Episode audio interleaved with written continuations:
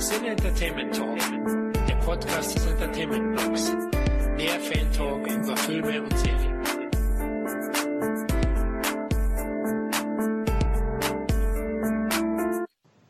Hallo und herzlich willkommen zu einer neuen Ausgabe des Cine Entertainment Talk.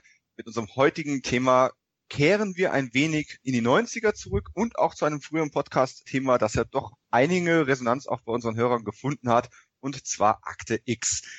Letztes Jahr haben wir uns die zehnte Staffel vorgenommen, direkt zur Fernsehausstrahlung respektive auch äh, dann Blu-ray-Premiere der sehr, sehr späten Nachzüglerstaffel, einer der ja einflussreichsten, wichtigsten bedeutsamsten und auch längsten äh, dramatischen Serien äh, der letzten Jahre.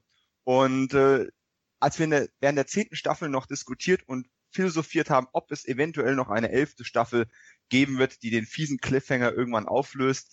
Ähm, inzwischen scheint es dann doch relativ sicher zu sein und nur eine Frage des Terminkalenders von ähm, Anderson, Duchovny und Carter zu sein, äh, wann die elfte Staffel dann tatsächlich kommt. Und da dachten wir uns, wäre es doch die ideale Gelegenheit, endlich den lang ersehnten Rewatch zu starten. Mit 202 Episoden. Das wird eine lange Geschichte. Also kein Kurzzeitprojekt, auch kein Ferienprojekt. Aber wir schrecken vor nichts zurück und graben ziemlich tief mit nur einer Taschenlampe und einem Mikrofon bewaffnet, um die Wahrheit ans Licht zu fördern. Und wer sind wir? Da wäre zum einen unser Akte X erprobter Podcast, der Patrick. Hallo Patrick. Guten Morgen, guten Morgen Dominik. Hallo Florian. Schön, dass es geklappt hat. Ist ja doch ein bisschen her. Ein wenig. Und schon hat er gespoilert, denn der dritte Mann im Bunde ist der Florian. Hallo Florian. Ja, hallo Jungs. Hallo liebe Hörer. Guten Morgen. Ja, Rewatch. Wir haben uns doch getraut. Also es war ja damals schon so ein bisschen, ich hatte damals schon den, zur zehnten Staffel schon den Anspruch irgendwie, mir die Serie nochmal komplett anzusehen. Aber irgendwann war dann offensichtlich, dass wenn man noch 20 andere Serien guckt, ein paar Booklets schreibt und ähnliches, dass das irgendwie nicht ganz hinhaut. Einfach aus Zeitgründen. Und äh, ja, ich habe trotzdem die erste Staffel noch geschafft damals. Ja, und jetzt habt ihr sie nochmal ganz frisch geschaut. Wie, wie war das für euch? Ja, ich habe die damals ja auch in dem Wissen, dass wir mal eventuell einen Podcast machen, direkt eigentlich nach unserem Podcast zur Staffel 10 geschaut. Und jetzt doch nochmal, einfach weil es ist jetzt auch ein Jahr ins Land gegangen, äh, ich bin ganz, ganz schlecht, was so ähm, ja in Erinnerung Kram betrifft. Also ich muss das immer meistens frisch gucken, sonst, sonst funzt das bei mir nicht. Ähm, ich muss sagen, ich habe mich jetzt ähm, ja schon drauf gefreut, aber dadurch, dass ich doch einiges in Erinnerung hatte, dann kommt, wie, wie das so ist, dann kommt ja doch vieles wieder einfach so Flashback-artig zurück. Und äh, das war dann tatsächlich so, dass ich dann merkte so, okay, die und die Folge kommt jetzt, ah, da freue ich mich jetzt eigentlich nicht so drauf. Warum? Darüber können wir uns gleich unterhalten. Also ich äh, habe die Staffel jetzt auch mh, also so anderthalb Wochen durchgeprügelt. Ähm, ist vielleicht auch nicht der beste Weg. Man muss das einfach mal ganz genießen. Das ist dann wie so oft, ne, wenn man sich also ohne Maßen reinhaut, dann hat man so ein bisschen Völlegefühl, aber äh, das, das macht also nichts äh, zu meiner Liebe zu Akte X kaputt. Aber es war doch auch ein bisschen Arbeit, muss ich sagen, ja.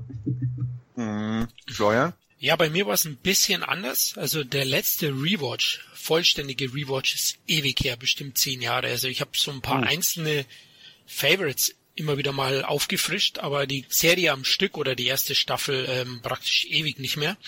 Und da war es natürlich ideal, dass die Blu-ray-Box erst, ich glaube, kurz vor der zehnten Staffel erschienen ist und ich habe mir die geholt. Ja, sie war sau teuer, aber es hat sich gelohnt, liebe Hörer. Also das muss ich auch nochmal sagen. Also ich kann die nur empfehlen. Ich hatte aber auch die DVD-Box nicht mehr. Also die hatte ich dann mhm. verkauft, weil ich gesagt habe, gut, beide, der Dispo sollte nicht zu stark überzogen werden. Also wobei ich da nicht mehr viel Geld bekommen habe. Ich glaube, mittlerweile gibt es die Season einzeln so für, für sieben bis zehn Euro auf DVD. Aber die Blu-ray-Box hat ja auch neues Bonusmaterial.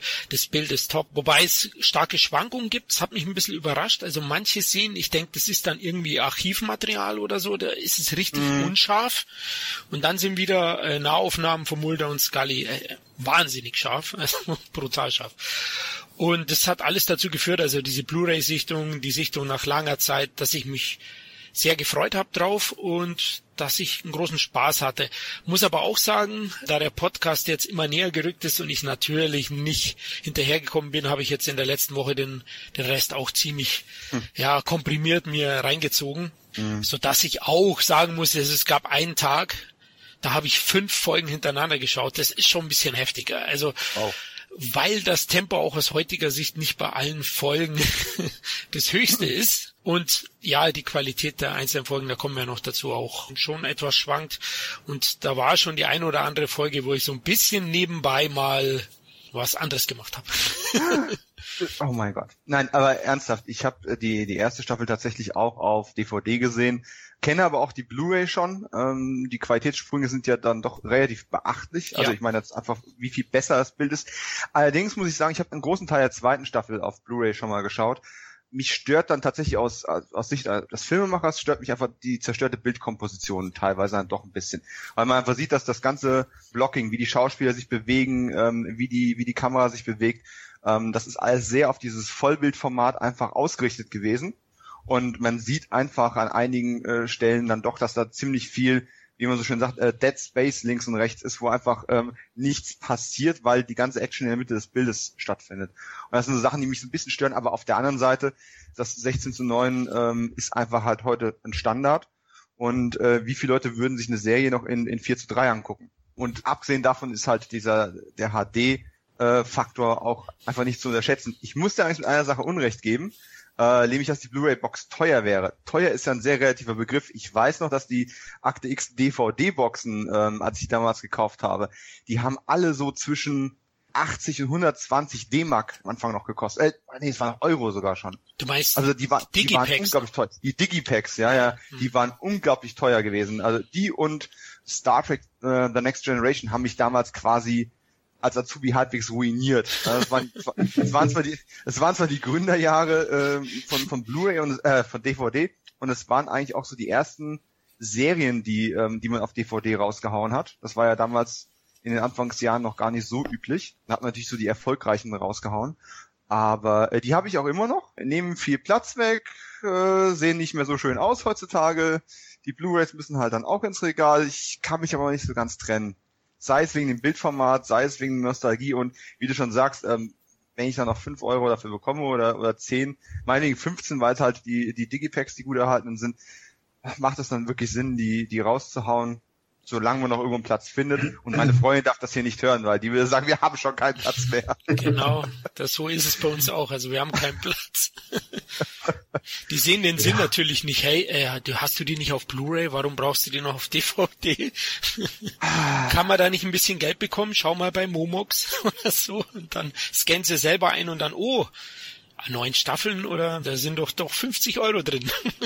Yay. Naja gut, äh, auf der anderen Seite ist schon wieder die halbe Blu-ray-Box. Ne? Also man muss es mal so sehen. Ja, da hast du recht. Vom Preis war die okay. Ich habe sie, glaube ich, ja, ich habe schon mehr gezahlt. Die gab es jetzt in Aktionen, glaube ich, sogar für 70 oder 75 Euro. Mhm. Ich habe zum Beginn schon, glaube ich, 100 gezahlt, wo sie ganz neu rauskam. So Weihnachten 2015, glaube ich, war es, oder? Ja, aber auch, aber auch das ist historisch gesehen ist das vollkommen in Ordnung. Ja, auch wenn ist es auch. Geld ist, gar ja. keine Frage. Und ich bereue es auch nicht. Also übrigens in der Blu-ray-Box ist auch Platz für die zehnte Staffel, für die Blu-ray-Hülle auf jeden Fall. Naja gut, das wird uns aber auch nicht weiterhelfen, wenn jetzt die elfte dann demnächst kommt. Ah, ich, ich bin noch am überlegen, da ist noch ein bisschen mehr Platz. Also, also ich weiß nur nicht, wie groß dann die hm. Box wird von der elften. Da muss man sehen, die zehnte sind ja nur zwei Discs, glaube ich, sind ja. ja nur sechs Folgen. Deswegen ist das nur eine kleine, schmale. Wenn die elfte auch schmal wäre, würden beide reingehen. Aber vielleicht geht's ja dann nochmals weiter, ja, wer weiß. Du hast ja eigentlich schon die Lösung aufgezeigt in einer unserer privaten Konversationen zu dem Thema. Du hast ja irgendwann im Vorfeld während des Reruns schon gesagt, na, es gibt so gewisse DVDs, die könnte man eigentlich alle vier Folgen ja trotzdem überspringen. Jetzt könntest du theoretisch ein paar Blu-rays rausschmeißen kannst neu aufsortieren und kannst dann die elf noch mit reinpacken. Da hast du recht, ja. Aber das macht nur Sinn für die Leute, die es zumindest schon mal gesehen haben. ja. Der Komplettist weint. Sozusagen, ja. Ja, was haben wir denn hier eigentlich gemacht? Also wir, wir haben uns die Staffel offensichtlich äh, alle nochmal angeschaut mit ähnlichen Tendenzen, aber doch ein paar Ausreißern in der Meinung, wie jeder Einzelne die Episoden äh, wahrnimmt und haben dann im üblichen Verfahren von in einem Punktesystem von eins bis zehn jede einzelne Episode bewertet, haben dann einen Summenschnitt gemacht und haben geschaut, was sind unsere persönlichen Top 10 der ersten Staffel und was sind auch die drei Folgen, wo man sagt, hm, die hätte man auch jetzt nicht unbedingt drehen müssen oder gucken oder oh mein Gott, wie oft haben wir die eigentlich? Ja, also wie oft haben wir die eigentlich jetzt schon gesehen? Das wäre so das nächste. Das habe hab ich mir auch gerade überlegt, Florian, als du gesagt hast, du hättest Einzelfolgen immer schon wieder mal geschaut. Sind bei den Einzel-Highlight-Folgen, die du immer mal wieder geschaut hast, Episoden aus der ersten Staffel dabei? Ja, natürlich. Ja? Also, ja, Oh, natürlich. Weise bitte nachher darauf hin, das würde mich tatsächlich interessieren. Mach Was ich. eine Folge ist, die du losgelöst von einem kompletten Staffel-Rewatch immer mal wieder so gesehen hast. Da bin ich neugierig. Ja, mache ich und ich habe auch ein paar Folgen, muss ich ehrlich sagen, unberechtigterweise nicht nochmal gesehen. Also die habe ich jetzt wiederentdeckt und die fand ich richtig stark. Da werde ich auch nochmal darauf hinweisen. Also die habe ich damals gar nicht so stark in Erinnerung und es gibt halt Folgen, wo ich echt, wenn ich den Titel der Folge gehört habe, habe ich gesagt, das ist eine geile Folge und jetzt beim Rewatch muss ich ganz ehrlich sagen, was war da mit mir los? Damals war ich noch zu klein, dass ich da mich gegruselt habe, aber da kommen wir auch noch dazu. Was denkt ihr, wie oft habt ihr die erste Staffel ähm, schon so gesehen? Also jetzt, ob die jetzt dann vollständig war oder ob zwei Folgen gefehlt haben, weil, sei mal dahingestellt. Aber so, wo ihr so mehr oder weniger alle Folgen mal durchgeschaut habt. Einmal, zweimal, dreimal mehr? Ich komme auf viermal.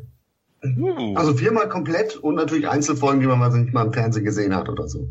Mm, Ja, äh, also zwei vollständige Runs habe ich mit den Boxen gemacht. Einmal dann im letzten Jahr mit dem hehren Ziel, äh, es nochmal krachen zu lassen, dann abgebrochen. und, und jetzt äh, zum vierten Mal komplett. hm. Also bei mir waren es zwei insgesamt komplette Runs jetzt und eben zum Start. Oder eine Zeit nach dem Start, also auf DVD. Ich muss sagen, Mhm. ich die damals im Fernsehen gesehen habe. Also ich bin ja der Älteste hier im Cast. beim FBI hier. Und Outing. ich bin der- Senior Director. Genau, ich bin der Skinner hier. Ein bisschen mehr Haare habe ich. ähm, und da habe ich sie nicht am Stück gesehen, aber das ist auch immer so eine Sache im Fernsehen, ne? wenn man eine Woche verpasst hat, hm, schwierig, gab's noch kein Streaming und so, wo man das nachholen konnte. Ja. Und deswegen habe ich sie einmal auf DVD komplett geschaut. Ich hatte auch diese dicke Boxen und dann jetzt auf Blu-ray. Ansonsten schon auch mal wieder angefangen, aber ja, ganz durchgezogen. Bei 24 Folgen habe ich es nicht mehr als zweimal. Ja, ich habe ich hab gerade mal überschlagen, während ich euch gefragt habe. Ich war mir nämlich selber auch nicht mehr sicher.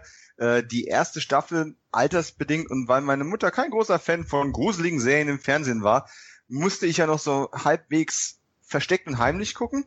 Äh, immer dann, wenn es mal eben ging. Das heißt, ich habe beim ersten ähm, Durchlauf im Fernsehen nur einzelne Folgen gesehen. Denke aber, ich habe es im Fernsehen doch bei irgendeiner Wiederholung dann mehr oder weniger vollständig nachgeholt. Deswegen zähle ich Fernsehen mal als, als ersten Durchgang. Dann habe ich auf jeden Fall einen DVD-Durchgang gemacht, als ich die gekauft habe. Und dann habe ich sie seitdem, glaube noch dreimal gesehen. Puh. Das heißt, äh, wir wären bei 4,5 Mal oder so irgendwas. Allerdings, ich wüsste nicht, dass ich irgendeine Einzelfolge nochmal so als, als, als Highlight-Folge gut habe. Wenn dann schon ähm, das volle Spiel. Ja, eine Menge Lebenszeit, die man da rein investiert. Ja. Aber hey, es, es lohnt sich trotzdem immer wieder mal, muss man sagen, so bei gewissen Sachen. Und ich bin einfach sehr gespannt darauf, auch wie ihr die einzelnen Episoden so wahrgenommen habt. Ich meine, ich kenne zwar eure Votes schon, ihr meine noch nicht. Das ist das Schöne daran. Und die vom anderen Genau. auch nicht, ja. Die vom anderen auch nicht. Das wird also für uns alle, außer für mich, vielleicht dann doch ein bisschen überraschend, welche Episoden wie wo rangieren. Ganz kurz noch zum Prozedere. Wir haben uns überlegt, einfach über die zehn besten und die drei schlechtesten Folgen zu sprechen und haben das dann wieder fast verworfen und haben gesagt, hey, wenn wir uns schon durch die ganze Staffel durcharbeiten, ähm, wäre es ja fatal, wenn wir das nicht irgendwie auch chronologisch machen wollen. Es ist eine Serie, die auch gewisse rote Fäden hat, wenn auch in der ersten Staffel noch nicht so ausgeprägte. Und ähm, wir gehen die 24 Episoden einfach mal durch und nein, keine Sorge, die schlechteren und äh, bedeutungsloseren, die überspringen wir mehr oder weniger mit ein, zwei Sätzen und streuen dann zwischendrin ein, wo die jeweiligen Episoden bei uns gelandet sind und wo sollte man da anders anfangen als bei dem Piloten gezeichnet. Ich weiß gar nicht, wo man da anfangen soll, also lasse ich einfach mal jemand anderen den Vortritt. Florian, der Pilot gezeichnet, wie findest du ihn heute? Ja, dem Piloten finde ich eigentlich insgesamt gelungen. Ist jetzt für mich nicht die stärkste Folge in der Staffel, wie für manche, was ich so im Netz gelesen habe. Also die rangiert sehr weit oben, habe ich so gesehen, im, bei den Fans. Für mich ist sie aber auch schon eine starke Folge. Also was mich überrascht ist eigentlich, zur damaligen Zeit waren Piloten oft auch 90 Minuten. Ähm, man hätte also auch bei dieser Folge, also Akte X, die Mythologie-Folge ist ja auch ein Mythologiestart, das hätte man durchaus auch dehnen können auf einen, auf einen 90-Minuten-Piloten, aber man schafft es eigentlich schon sehr, sehr gut, das in 45 Minuten kurz und knapp zu halten. Für mich auch die wichtigsten beiden Figuren natürlich einzuführen, mhm. gelungen einzuführen. Ähm, man hat ein gutes Tempo und ja, auch die Ideen, die Dynamik in der Folge an sich finde ich auch sehr gelungen. Ja. Also man sieht natürlich auch gleich diesen Jugend, jugendlichen Eifer von Mulder, ja, Spooky Mulder, und zusammen mit, mit Dana Scully kommt er zusammen und sie haben praktisch den ersten Rahmen-Mythologie-Fall, also mit Verschwörung. Man sieht auch gleich den Raucher, was mich sehr gefreut hat. Vor allem da finde ich das Finale sehr gelungen, ja, also es ist mhm. unglaublich stimmig und äh, greift gleich diese Mythologie auf und man will eigentlich mehr wissen was man ja auch im Laufe der Staffel bekommt.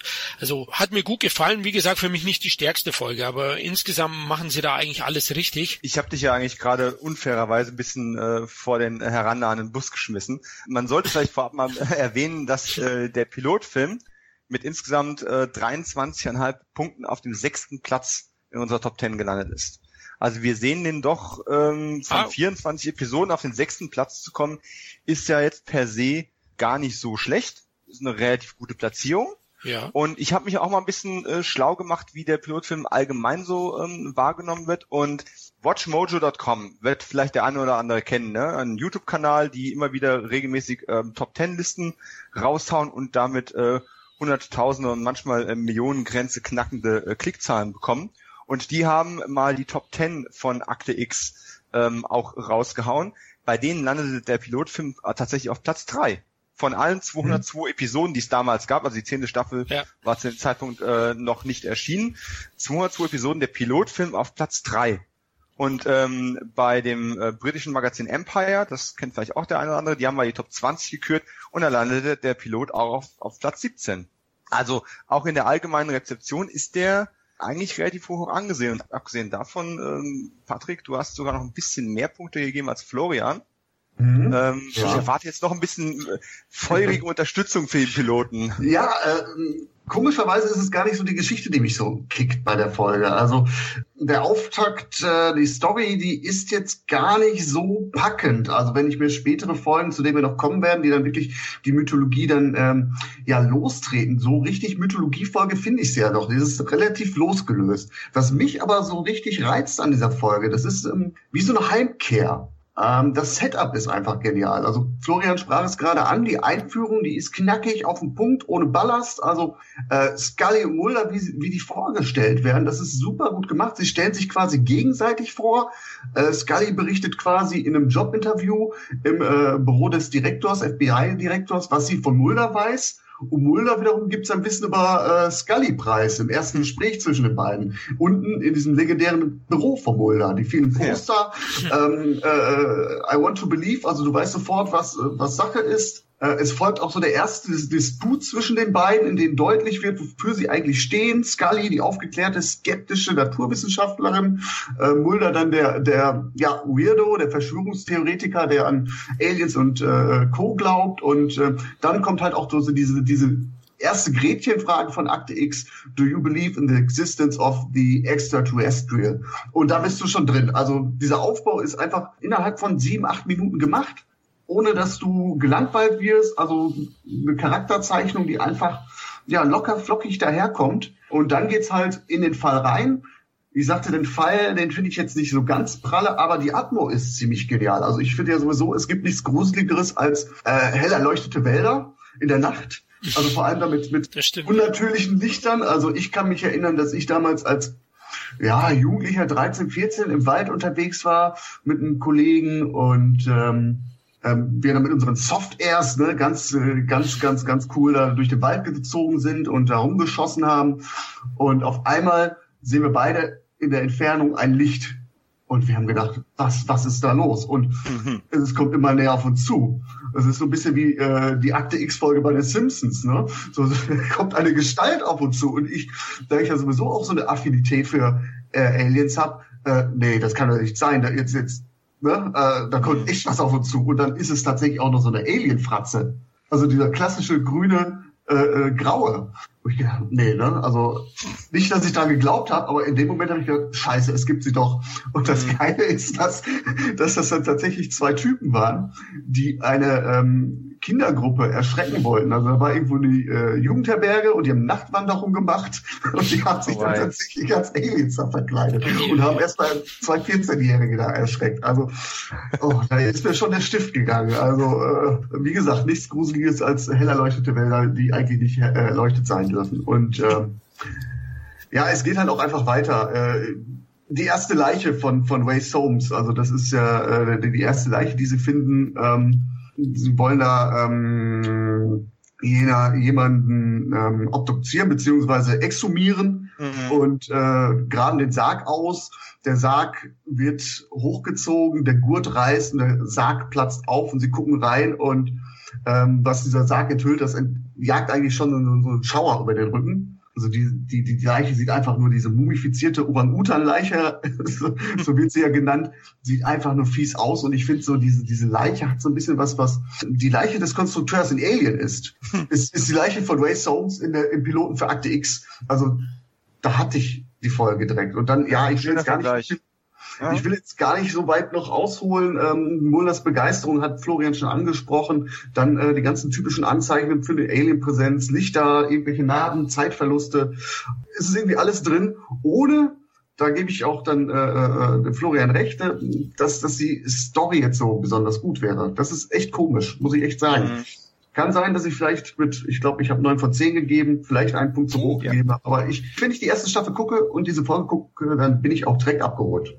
Und das also, macht die Folge so gut. Du hast neun von zehn gegeben, ähm, um das nochmal zu bestätigen.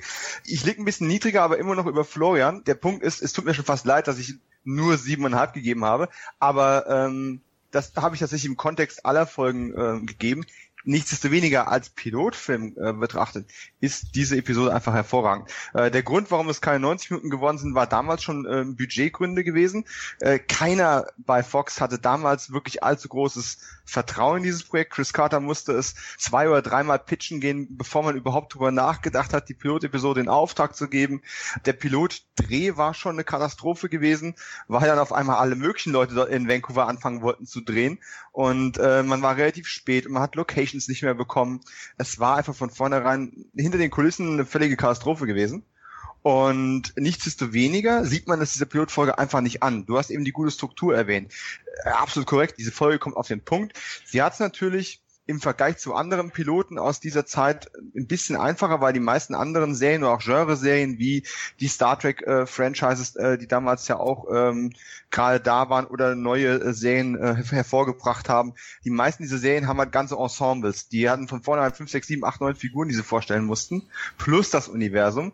Und äh, hier konnte man sich wirklich auf zwei Charaktere fokussieren, ähm, deren gegensätzliche Standpunkte bringen und dann eben zum ersten Mal seit seit Ewigkeiten und in einem noch nie dagewesenen Qualitätslevel eine gruselige Serie ins Fernsehen zu bringen. Man kann das heute kaum noch wirklich sich so vor Augen halten, weil inzwischen gibt es richtige Horrorserien äh, im, im, Fernsehen. Es gibt Sendungen ähm, mit einem mit einem Härtegrad, das wäre in den frühen 90ern gar nicht vorstellbar gewesen, was man heute im Free TV alles äh, zu sehen bekommt.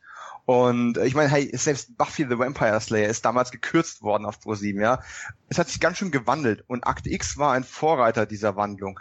Und ich habe es auch in irgendeinem anderen Podcast schon mal erwähnt. Letzten Endes so Akte X und äh, Emergency Room und ein, zwei andere Serien waren so in den ganz frühen 90ern diejenigen, die eigentlich so Kinoqualität sowohl visuell als auch äh, von den Stories her auf die Matschhalbe gebracht haben. Zu einer Zeit, wo es einfach noch nicht gang und gäbe war. Viele ähm, führen ja gerne die Sopranos an, die dann Ende der 90er auf HBO gekommen sind, aber ähm, das war eben schon Jahre später und Akte X lebt ja nicht nur von dem, was sie an tollen Sachen zeigen, wie zum Beispiel diese mumifizierte Leiche, die definitiv in Erinnerung bleibt auch. Das ist eins der Bilder, das ich nie vergessen habe, ja, aus diesem, aus diesem Pilotfilm. Definitiv nicht. Ähm, genauso wie dieser äh, Licht- und Blätter-Vortex im Wald oder diese, diese wunderschöne Aufnahme, wenn, wenn Sky dann auf diese, auf diese Lichtquelle zuläuft und ähm, vom Regen durchnässt ist und alles.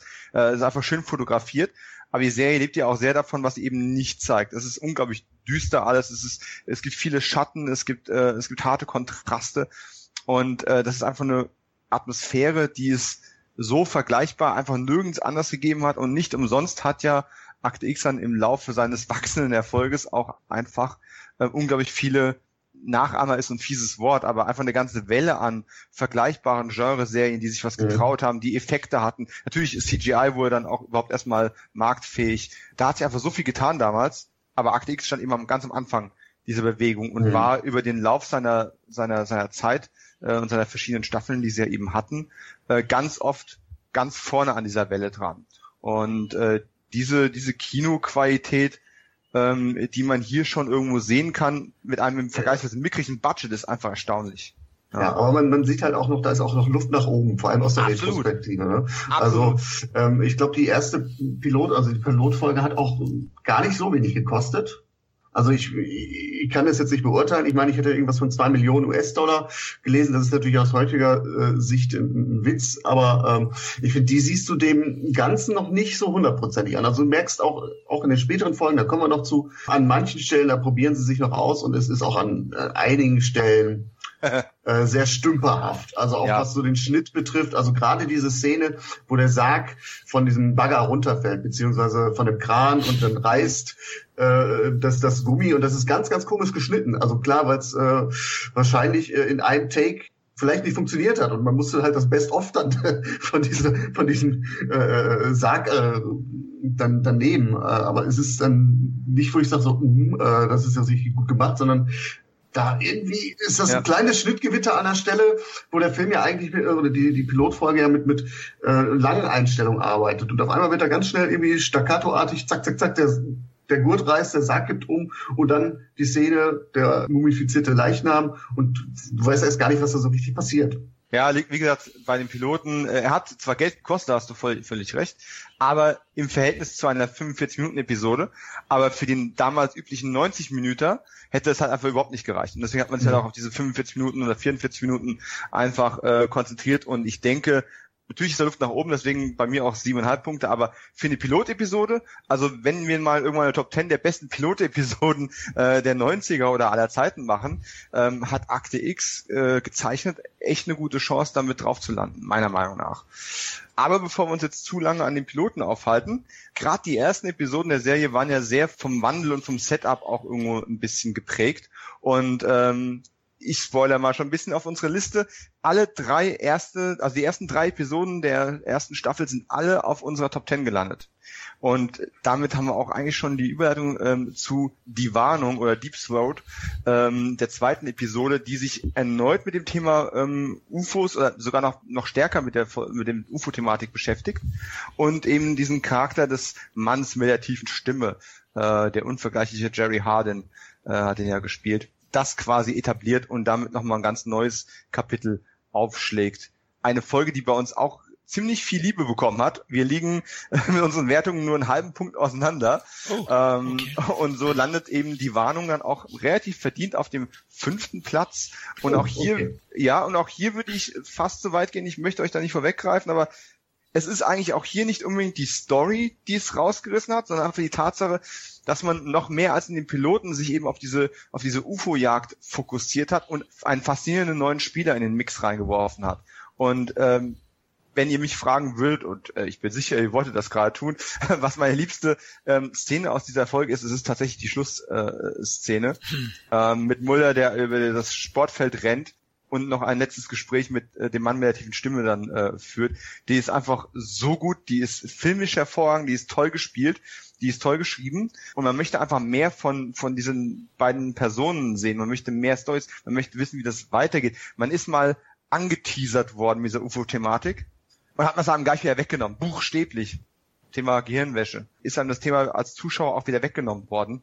Man möchte mehr haben und die Serie clevererweise macht das erstmal nicht, sondern geht andere Wege. Aber wie fallt ihr die Warnung, Patrick? Es ist schön eigentlich äh, anmoderiert. Es ist eine tolle Fortsetzung des Alien-Themas. Also hattest du erst in der ersten Folge im Piloten so die klassischen Anzeichen einer Entführung, hast du jetzt hier das ganze Full Package, ohne natürlich das Alien zu sehen. Akte X ähm, äh, teast dich lange damit. Ähm, da können wir dann auch nochmal drauf zu sprechen. Aber du hast UFOs, du hast Men in Black, du hast äh, stimmungsvolle äh, Area 51 Story die eigentliche Story, ja, äh, Alien ge äh, äh, Mulder geht ähm, UFO-Sichtung nach, ist jetzt auch nicht weltbewegend, wie du gesagt hast, aber ähm, es ist schon eine sehr gelungene ja, Zuspitzung äh, dessen, was wir in der ersten Folge gesehen haben. Äh, die Verschwörungsthematik. Also wir werden Zeuge davon, dass äh, die Regierung nicht nur ja etwas zu verheimlichen hat, Dreck am Stecken hat, sondern die Regierung ist auch völlig gewillt, alles zu tun, um diese Wahrheit im Verborgenen zu halten. Mhm. Also sie verbrennen und zerstören nicht nur Beweise, wie wir in der ersten Folge gesehen haben, sie sind auch in der Lage, gezielt Erinnerungen zu löschen. Und das macht es sehr beklemmend. Wobei mich das tatsächlich ein bisschen gestört hat. Also das ist so der eine Punkt, ähm, wenn man so an, an den Piloten nochmal zurückdenkt, da ist ja das Thema ähm, Regierungspräsenz noch sehr, sehr vage gewesen. Natürlich dieses verrauchte Büro des, ähm, des äh, Vorgesetzten von Scully ist jetzt nicht so sympathisch. Äh, ergo hat man schon das Gefühl, dass da irgendwas nicht passt. Ähm, der Raucher hat einen kurzen, markanten Auftritt, auch wenn er nur als Statist gedacht war. Und grundsätzlich hat man aber trotzdem das Gefühl, ich meine, wir haben zwei Protagonisten, die beim FBI arbeiten. So, die Serie heißt in Deutschland ja noch die unheimlichen Fälle des FBI, wir haben es dann sogar in den Titel reingeschafft. Und generell, auch Chris Carter hat es am Anfang ja gesagt, ähm, wollte er eigentlich keine Serie über die bösen Men in Black eigentlich machen, sondern das FBI ähm, ist ja hier quasi der, der Handlungsträger, repräsentiert durch unsere beiden Helden in der Geschichte. Und dann dachte ich mir, na, gleich in der zweiten Folge dann wirklich so, so eine Men in Black Truppe da reinzubringen und vor allem am Ende das Gedächtnis zu löschen, so ohne weitere Erklärung, das fand ich als Jugendlicher fand ich es einfach ärgerlich, weil ich wollte ja, ich wollte ja, genau wie Mulder, wissen, was die Wahrheit ist. Und ähm, jetzt wird einfach das bisschen, was wir schon wussten, wird wieder zurückgesetzt. Aus heutiger Sicht sage ich einfach, finde ich es einen dramaturgisch blöden Kniff, so unkommentierten Gedächtnis zu löschen.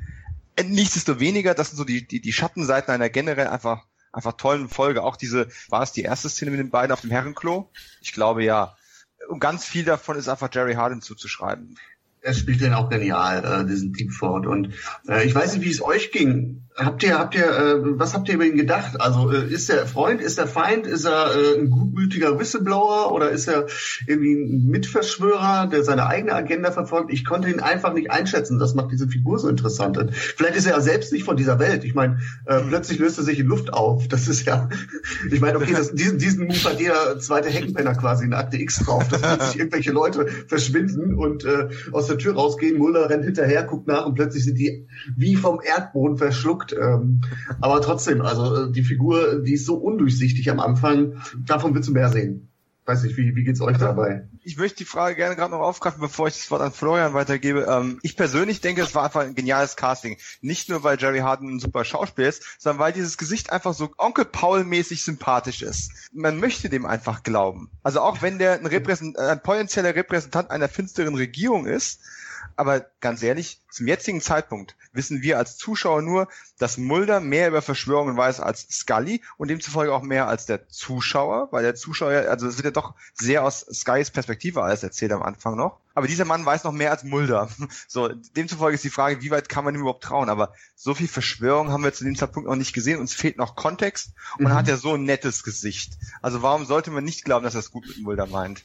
Aber Florian, was meinst du? Ja, also ich konnte ihn auch nicht wirklich einschätzen. Für mich war er auch einfach undurchsichtig, aber ich habe, ich glaube, immer ans Gute im Menschen, deswegen dachte ich, ja, er will ihm helfen.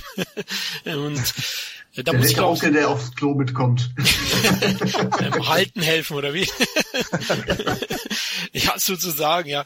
Und ähm, Dominik, weil du gemeint hast mit der Gedächtnislöschung von Mulder, anfangs habe ich auch gedacht, das kommt ein bisschen blatt drüber, aber mit der darauffolgenden Szene am Sportplatz fand ich es dann wieder einen guten Kniff. Er bekommt mit, dass da doch mehr sein muss. Und ähm, mhm. ich habe die Folge ähm, stärker bewertet als den Piloten. Warum ich das gemacht habe, ist, ich finde sie insgesamt spannender. Sie vertiefen das Zwischenmenschliche zwischen Mulder und Scully nochmal. Also es kommt noch mehr Dynamik rein.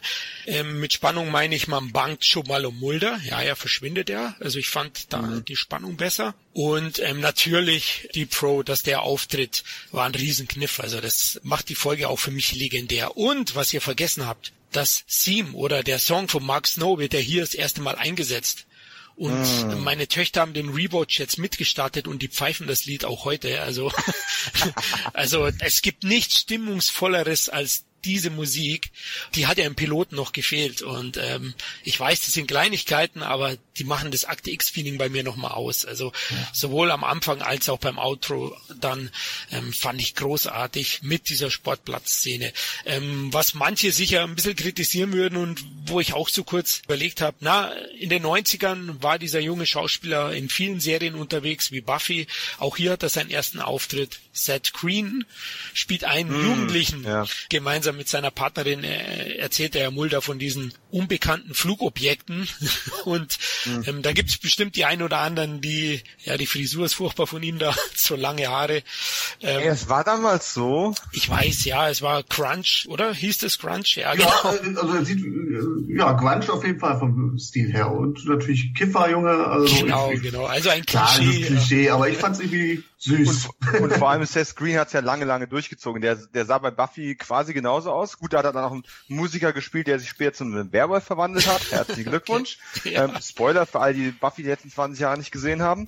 ähm, und äh, ja, ich meine, hey, Seth Green ein sympathischer Typ. Es ist überhaupt generell ziemlich witzig, was für heute bekannte Gesichter äh, in den frühen Jahren von Akte X noch aufgetaucht sind. Oh, da kommen wir später irgendwann auch nochmal drauf. Aber ich wollte auch nochmal hinaus, also da gab es ein paar Leute, also meine Frau fand das ein bisschen kitschig auch ähm, mit dieser Teenie-Soap sozusagen, so diesen kleinen Einwurf mit den beiden Figuren. Mich hat's nicht gestört und für mich ist es auch 90s pur, na, Seth Green zu sehen. also es kommt ja auch nochmal ja, dazu. Schon. Also es ist für mich dann äh, Retro. und ja, dann, dann muss ich aber fragen, dann brauche ich den weiblichen Input von dir, Florian. Ja. Was, was sagt deine Familie dann bitte schön zu Scullys Klamotten? Die sind nämlich auch ziemlich furchtbar in der ersten Staffel noch. Ja, nicht nur die Klamotten, die Frisur teilweise auch ja. noch. Also ja, ähm, im, im Blu-ray sieht man dann auch noch, dass sie nicht immer gut gekämmt ist. Also manche Haare hängen dann links und rechts, als ob sie Antennen hätte. Vielleicht arbeitet sie doch für den Raucher. Nein, Schmarrn. ja, nee, waren auch nicht so begeistert, klar. Also, also Tweet-Kostümchen teilweise ja. noch mit Schulterpolstern und ja. ich meine, gut, gegen Ende der Staffel gibt es einen guten Grund, warum sie so 50 äh, Schichten an Klamotten trägt, aber dazu kommen wir auch noch. Äh, es war schon sehr grenzwertig teilweise, wie man eine im Grunde schöne Frau und extrem junge Frau noch damals, ne, wie man die so verunstalten kann. Aber hey, wie gesagt, das waren die 90er. Mullers Krawatten ja. würden heute auch nicht mehr dazu taugen, am Weiberfasching abgeschnitten zu werden. Also Wobei ich sagen muss, ich finde schon, dass man Scully bewusst entsexualisiert hat. Also zumindest jetzt in der Staffel kam sie mir, ich meine, ist eine gut aussehende Frau, keine Frage, aber also mit den Kleidern hat man es nicht unterstrichen. Ne? Also sie, ja gut, sie hat schon noch Babyspeck gehabt. Ja, ja, stimmt. Sie hat schon noch Babyspeck gehabt. Das, das, mal, das hat sie auch streiten. gehabt, aber äh, Patrick hat schon recht. Also ich hätte sie auch älter eingeschätzt. Ich habe dann nochmal äh, nachgeschaut, was für ein Baujahr ja. sie ist. Ja, Ed Bieder, lass es uns doch ansprechen. Es passt natürlich auch in gewisser Weise zu, zu der Rolle mhm. weil sie ist ja mehr die Analytikerin, ja, die, die wo nicht glaubt zu Beginn. mhm. Und äh, wenn man dann auch immer ihre Berichte abtippen hört, dann oftmals, dann denkt man sich, ja, okay, also die leitet sich alles her, dass es irgendwie sich logisch anhört und auf keinen Fall in den unheimlichen Sektor abdriftet. Na gut, das war ja damals auch so ein bisschen äh, einer der Grundpfeiler der Serie gewesen. Also zum einen, dass Chris Carter eben von vornherein gesagt hat, die beiden werden nicht ein, ein schmachtendes Liebespaar werden hat ja auch eine ganze Weile funktioniert. Ähm, ich meine, die haben auch dieses Offenhalten. Du konntest viele Ereignisse, selbst wenn du als Zuschauer ein vermeintliches UFO gesehen hast, ähm, es gab ja doch immer zwei oder drei oder vier Antwortmöglichkeiten. Also zumindest mal einen ähm, ja. wissenschaftlichen und einen übernatürlichen Ansatz. Hast und ganz oft ist es offen geblieben. Die Verantwortlichen bei Fox mochten das damals gar nicht. Deswegen haben die teilweise auch diese, diese Off-Kommentare von Scully und auch einmal Mulder dann quasi teilweise aufdiktiert, ähm, um dem Zuschauer mehr Abschluss zu geben, als Chris Carter eigentlich liefern wollte. Das war so ein Kompromiss, den er einfach damals eingehen musste und äh, auf den er dann später zunehmend gepfiffen hat natürlich. Aber ähm, ich finde das einen, einen schönen Ansatz. Natürlich haben alle die Serie gut, weil wir glauben wollten, weil wir ja. wollten Aliens sehen, wir wollten UFOs sehen, wir wollten leberfressende Mutanten sehen. Überleitung. Ähm, aber das, das war alles das, was wir sehen wollten. Wir wollten das nicht äh, kaputt gerät bekommen. Aber für diejenigen, denen so der letzte Funken Glaube eben gefehlt hat, gibt es eben auch eine Alternative. Und da, das macht die Serie einfach auch, finde ich, so, es ist wahrscheinlich die Ernsthaftigkeit der Serie. Es ist nicht cheesy, es ist nicht billig. Zumindest in den meisten Fällen. Und, äh, ja, ja, sagen, das genau, ist, ja, das ist Ausnahmen bestätigen nur die Regel. Ja. Und im Endeffekt haben sie ja dann mit der dritten Folge dann direkt auch schon wieder aufgezeigt, hier, wir haben nicht nur die Verschwörung und die UFOs der Woche, wir haben eine ganze Welt hier zu unseren Füßen liegen und wir präsentieren unsere erste Mutantenfolge. Wir präsentieren Eugene Victor Toombs in der Episode Das Nest auf der Empire Top 20 auf Platz 1 gelandet. Das Empire Magazine hat oh. das zur besten Akte X-Folge aller Zeiten gewählt. Ja. Bei uns hat's immerhin für den Platz 7 der Top 10 von Staffel 1 gereicht. Immerhin. Ja, Platz Nummer 7, Florian. Das Nest, ja. Also ich habe sie auch sehr weit oben in meinem Ranking gehabt und es ist auch die Folge, einer der Folgen, die andere kommt noch dazu, die ich groß im Kopf hatte bei der ersten Staffel. Also die hat mir damals auch schlaflose Nächte, ist vielleicht übertrieben, aber ja, auf Toilette hat man sich dann doch mal umgedreht, wenn man den langen Gang entlang ging, ob da nicht ein leberfressender Mutant unterwegs ist, der ja für seinen 30 Jahre langen Winterschlaf fünf Lebern im Bauch braucht und auch Zeitungen sammelt. Ja, das fand ich auch sehr faszinierend. Ein Messi. Also ich, ich, als Zeitungsmensch freue mich natürlich über jeden Leser. Ja. Oder jeden Käufer, sagen wir mal so. ja, der hat richtig Gift und Galle gespuckt auf die Zeitung und um da sein Nest zu bauen. Nein, also, also ganz große Folge. Ich würde sagen, das ist, ist ja auch die erste Monster of the Week Folge und es ist eine Horrorfolge. Also für mich schon sehr gruselig gewesen damals und auch heute fand ich die noch sehr, sehr packend, sehr atmosphärisch, sehr düster. Du hattest es ja am Anfang schon gesagt, die Bildästhetik bei Akte X ist mhm. fantastisch. Also auch das Spiel mit der Beleuchtung und den Schatten, sehr düsterer Look generell, dadurch auch diese Atmosphäre und ich finde bei Das Nest wird es nochmal unterstrichen. Fand auch die Effekte, auch wenn sie nur so zart eingefügt wurden, sehr gut. Tooms kann sich ja durch Schächte bewegen, indem er sich so ja lang machen kann soll man so mhm. sagen, dehnen und was weiß ich. Das sieht man auch so oben im Kamin, glaube ich, in einer schönen Einstellung. Ja, geile ja, Szene. Definitiv, ja. Und da kriegst du auch richtig Gänsehaut. Also einer der stärksten Monster of the Week Folgen. Und ich finde ja generell in Staffel 1, uh, jetzt darf ich nichts Falsches sagen. Hm. Aber wenn ich jetzt meine Top 10 nehme, denke ich, sind auf jeden Fall deutlich mehr Monster of the Week Folgen drin. Aber ich bin mir nicht sicher, vielleicht erzähle ich einen Spahn. Aber die Folge fand ich wirklich echt großartig. Auch äh, hat sie einiges an Subtext, ne? Also es gibt ja diesen, diesen ehemaligen Ermittler, der im Ruhestand ist. Mhm. Der erinnert sich dann auch so ein bisschen mit die Verbrechen vom NS-Regime. Da gibt's so eine zarte Andeutung auch. Äh, fand ich auch gut. Dann, äh, klar, Mulders selbstironischer Umgang dann auch mit seinem schlechten Ruf. Das kommt auch in der Folge. Spooky Mulder. Ich glaube, das hören wir das erste Mal in der Folge, richtig? Oder zumindest von ihm ausgesprochen. Und äh, fand ich auch sehr gut. Ne? Auch den Konflikt dann mit Scully, mit den Zweifeln. Also, mhm. das Nest, äh, also unglaublich packend und ich finde auch das Finale, ich weiß nicht, wollen wir es lieber nicht spoilern, aber fand ich auch nochmal gut. Also große Szene, wo Tooms dann in seiner Zelle hockt. Ja, ich meine, was mir immer in Erinnerung geblieben ist von der Folge, sind definitiv die vielen extrem gut beleuchteten und unheimlichen Close-ups von äh, Doug Hutchinson als als Tooms. Ja. Ähm, das war immer großartig gemacht. Was ich auch gerade beim Rewatch mir nicht mehr so gefeiert, waren die Effekte, wenn man quasi ähm, den Gesichtspunkt von Tooms gesehen hat, wenn der Menschen beobachtet in Zeit mit verfremdeten Bildern. Ah, das fand ich ein bisschen äh, ein bisschen angestaubten ähm, technischen Kniff. Aber hey, das sind ein paar, was sind das, zwei Minuten, drei Minuten in der ganzen Folge. Alleine für so Szenen wie das Fingerabdruck nehmen von diesem langgezogenen Fingerabdruck. Äh, das sind mhm. einfach so viele schöne Momente in dieser Episode mit drin. Und du hast die Effekte schon angesprochen. Also man hat ja ganz oft noch mit einer Mischung aus, aus praktischen und, und den frühen CGI-Effekt gearbeitet. Und auch hier, wenn man dann tatsächlich einfach äh, CG benutzt, in-Camera-Tricks, also das sind ganz oft auch einfach nur Perspektive-Sachen, äh, die sie da gemacht haben, die dadurch einfach komplett realistisch wirken. Und selbst äh, dieser Verrenkungskünstler, den sie engagiert haben, dass er, dass er sich in diesen Kamin reinzwängt, da sind einfach so viele Tricks kombiniert worden, dass es, obwohl die CGI angestaubt ist, ein bisschen, das war ja so die Gründerjahre, sieht das immer noch alles relativ gut aus. Und du kannst dich nicht hinstellen und sagen, oh mein Gott, die Serie kann man nicht gucken, weil die Effekte sind ja zum, sind ja zum Fortlaufen. Ja, also ich wollte schon sehr erstaunlich. Ja, ich wollte sagen, in der Folge finde ich äh, merkt man es nicht so das angestaubte. Du hast vielleicht recht in der einen oder anderen Szene, aber da gibt's andere Folgen. Also da kommen wir noch dazu. ja. Da ja. hätte ich mir ein paar Millionen mehr gewünscht, ne? oder andere Ideen. oder besser, ja, bessere Software, ne? Ja. Patrick. Ja, der gute Tooms. Also ähm, ich gebe euch recht, das ist eine Folge, die bleibt in Erinnerung und das liegt an Doug Hutchinson, der den äh, Tooms auch wunderbar spielt. Also den kennt man noch, ähm, wo, wo habe ich den gesehen? Aus Green Mile, das ist doch dieser sadistische Todeszellenwärter, ja. genau. Ja. Ähm, spielt den gut und der Auftakt ist natürlich genial. Also allein äh, diese Einstellung mit Blick auf den Kanalschacht aus dem mhm. ganz, ganz langsam die gelben Augen, äh, die gelb leuchtenden Augen hervortreten. Das ist so, also das packt mich. Vielleicht, weil ich auch natürlich so eine gewisse, ja, wie soll ich sagen, äh, eine Schwäche dafür habe. Also das ist ein Moment, der mich so ein bisschen an S erinnert, Stephen Kings S. Ja. Ne? Also es fehlt nur noch Pennywise, der im Hintergrund dann so auftaucht und sagte, sie fliegen alle, sie fliegen alle. Also das ist schon irgendwie schon eine sehr, sehr stimmungsvolle Auftakt-Szene. Äh, Aber ich muss sagen, im Nachgang, also auch bei den vorherigen äh, Rewatches, zündet die Folge als solches nicht ganz bei mir, was vielleicht zum einen daran liegt. Also ich versuche es so zu erklären, ähm, dass das Mysterium von Victor Tooms zu schnell gelüftet wird. Also er ist mhm. zu früh als Ganzes zu sehen, er wird zu früh verhaftet.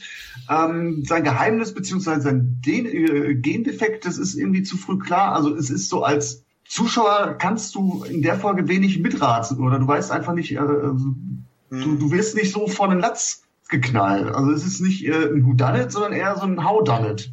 Ja. Das dann nicht ganz funktioniert, weil ähm, also dafür, dass alles relativ schnell klar ist, stellen sich alle Beteiligten so ziemlich dumm an. Also alle voran die Kollegen von Dana und Fox. Klar, sie sollen natürlich blind sein, ähm, sie sollen nicht empfänglich sein für übersinnliche Theorien, damit man halt Fox Mulder noch so ein bisschen nerdiger dastehen lassen kann. Aber die Fakten, die liegen doch früh auf dem Tisch. Also Mulder findet doch einen Fingerabdruck. Zwar in die Länge ge äh, gezogen, aber man hat doch dieses super Computerprogramm, wo man Fingerabdrücke wieder schön fancy stauchen kann. also ich weiß auch nicht, warum er das zurückhält. Und ähm, äh, äh, also sie haben dieses Programm, aber stattdessen schenken sie dann einen simplen Lügendetektor-Test äh, Vertrauen ja gut, das sind halt die Amis, aber äh, im Ernst, also hier werden äh, so, so, storytechnische Umwege gefahren, nur um zu zeigen, wie verbohrt die alle anderen beim FBI sind. Klar, das dient dann natürlich irgendwie dem Setup der, der weiteren Serie, vertraue niemanden und so, aber um als Top-Folge, also äh, sieben, ja, will ich durchgehen. Er braucht es irgendwie so noch so ein bisschen mehr als so ein zugegeben ekelhaft äh, erinnerungswürdigen Antagonisten. Also im Endeffekt kann man durchaus sagen, unser Platz 7 ist irgendwie legitim. Empire Magazine sollte nochmal drüber nachdenken, ob es die beste Akte X-Folge aller Zeiten ist. Es gibt ja auch viele ähm, äh, Top-Listen, die geilsten Monster of the Week oder äh, ja. Badasses aus Akte X. Also die Figur an sich, die ist auch gut. Ja, ja. Ich, ich glaube, sie überlagert so ein bisschen die Schwächen, die die Folge in der in der Story hat. Und äh, ich weiß nicht, wir wollten ja nicht so viel spoilern, aber hm Innerhalb der Staffel mal, geht's. Innerhalb der Staffel geht's. Okay, wir ja, kommen ja. noch mal zu Tooms zurück und ja. da wird's dann noch mal offensichtlich für mich, dass, dass das Drehbuch einfach nicht so gut ist bei Tooms. Ich, müß, ich müsste auch drüber nachdenken, aber ich glaube, Tooms ist tatsächlich aus dem Kopf heraus der einzige Mutant, der in Akt X jemals wieder zurückkehrt. Und das dann auch innerhalb der, derselben Staffel. Also jetzt mal alles, was die Mythologiefolgen anbelangt, außen vor gelassen. Und äh, das, das spricht schon sehr für den Charakter und die Rolle nicht zwingend aber fürs Drehbuch. Also es klingt jetzt fast, wie, wie du sagst, fast schlechter, als wir es eigentlich meinen. Ich finde es nachher ja. eine gute und sehr, sehr, sehr wichtige Folge. Aber natürlich jetzt auch nicht äh, auf den auf den ewigen Bestenlisten von Act X muss es nicht ganz oben stehen. Wichtig war die Folge in jedem Fall. Es war auch die erste Folge, die nicht von Chris Carter selbst geschrieben worden ist, sondern eben von äh, Glenn Morgan und James Wong, die ja dann später noch äh, sehr, sehr große TV-Karrieren äh, gemacht haben. Und ähm, wer aus heutiger Sicht vielleicht dann mal wieder zurückgeht und äh, in den letzten Jahren ein paar Serien geschaut hat, Doug Hutchison, wer den nicht kennt, äh, der war äh, etliche Jahre oder ne, doch zumindest etliche Folgen bei Lost dabei als Teil der Dama-Initiative mit einer unmöglichen Frisur und einer schrecklichen Brille, ähm, der Horace Godspeed und äh, hat ansonsten so ein paar Sachen gemacht, wie eben 24 The Green Mile hast du schon angesprochen. Äh, ich mag noch Give Him Hell Malone von Highlander Regisseur Russell Mulcahy, so eine Art äh, Film Noir. Aber obwohl ich sag mal, Hutchinson ist halt ein, gilt als schwieriger Charakter. Ne? So ein, ein sehr seltsamer Typ, der, äh, der dann eben auch Chris Carter nach Ende der ersten Staffel dann äh, eine gefrorene Leber als Dankeschön geschickt hat. Ähm, der, der Regisseur wollte ihn schon nicht engagieren, weil der Typ ihm schon beim Casting zu creepy gewesen ist, ähm, woraufhin die Autoren sich aber durchgesetzt haben und gesagt, der Typ ist es, den wollen wir haben. Ja, aber irgendwas muss an ihm dran gewesen sein. Ich meine, er hat schon eine faszinierende ähm, Ausstrahlung, als, als Morgan und Wong dann ihre Sci-Fi-Serie Space Above and Beyond gedreht haben ähm, ist er ja auch irgendwie drei, vier Folgen lang dabei gewesen. In dem Akte X-Ableger äh, Millennium mit Lance Henriksen ähm, ist er dessen äh, Nemesis Polaroid Man äh, gewesen. Also Hutchison, wenn man einen psychopathischen, seltsamen, schrägen, aber irgendwie faszinierenden Charakter braucht, ist auf jeden Fall eine gute Wahl. Drehbuch würde ich dir recht geben, Patrick, kann man noch ein bisschen, kann man noch ein bisschen dran feilen. Aber nichtsdestoweniger, starke Folge, wichtige Folge, auch in unserer Top 10 auf Platz 7. Und jetzt kommt erstmal, wie hat Florian so schön gesagt, eine DVD, die man überspringen kann. Ähm, ich habe es euch ja gesagt, wir wollen über einige Folgen dann auch relativ schnell drüber gehen, die es nicht in unsere Topliste geschafft haben. Wenn ihr was zu erzählen habt, kurz zu den Folgen, äh, können wir das natürlich trotzdem gerne tun.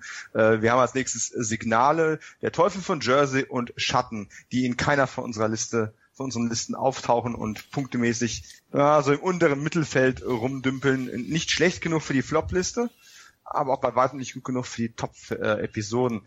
Vielleicht fange ich gerade mal an. Signale wird allgemein als relativ gute Folge angesehen. Ähm, kann ich nicht nachvollziehen. Weil ich auch nicht. Ich habe hab das mal recherchiert. Äh, und ich kann mir es nur so erklären, dass man das halt tatsächlich darauf münzt, dass man zum ersten Mal psychologisch tiefer in Fox Mulder persönlich reingeht, weil man diesen Kontakt mit seiner Schwester und diese Traumaverarbeitung aufgegriffen hat. Aber es hilft halt der Episode an sich überhaupt nicht, die ziemlich dröge äh, ist und der, der einzige Aufhänger für die Episode quasi äh, dieses Bild ist, wenn der kleine Junge, der von dem Fernseher hockt und äh, Einsen und Nullen auf Papier kritzelt und dann guckst du von oben drauf und siehst, dass diese Blätter nebeneinander gelegt ein Bild ergeben.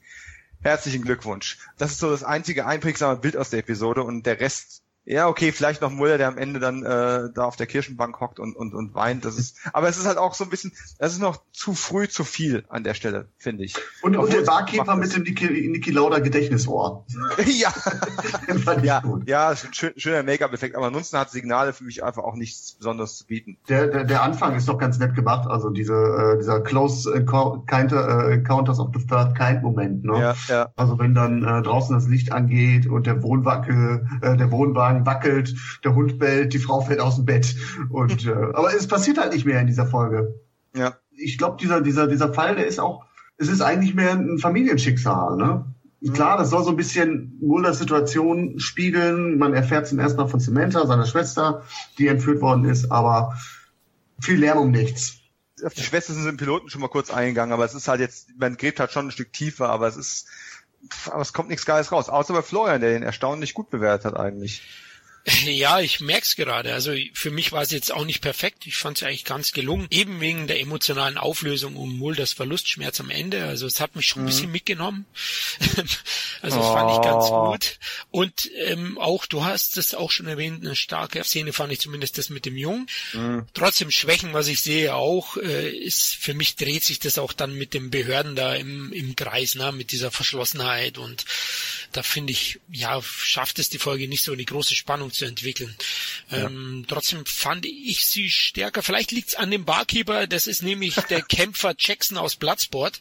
Ach du Schande. Ja, das ist er. Und der Kumpel von Van Damme in dem Film, also der, der wo von Jong Lee, dem Bösen, so verprügelt wurde im Ring, der spielt hier den Barkeeper. Und ich fand am Anfang zumindest die Spannung ganz gut. Im Nachhinein natürlich wundert mich, warum Mulder dann das Dach von dem Wohnwagen erst später wirklich untersucht und solche Geschichten. ähm, warum nicht gleich?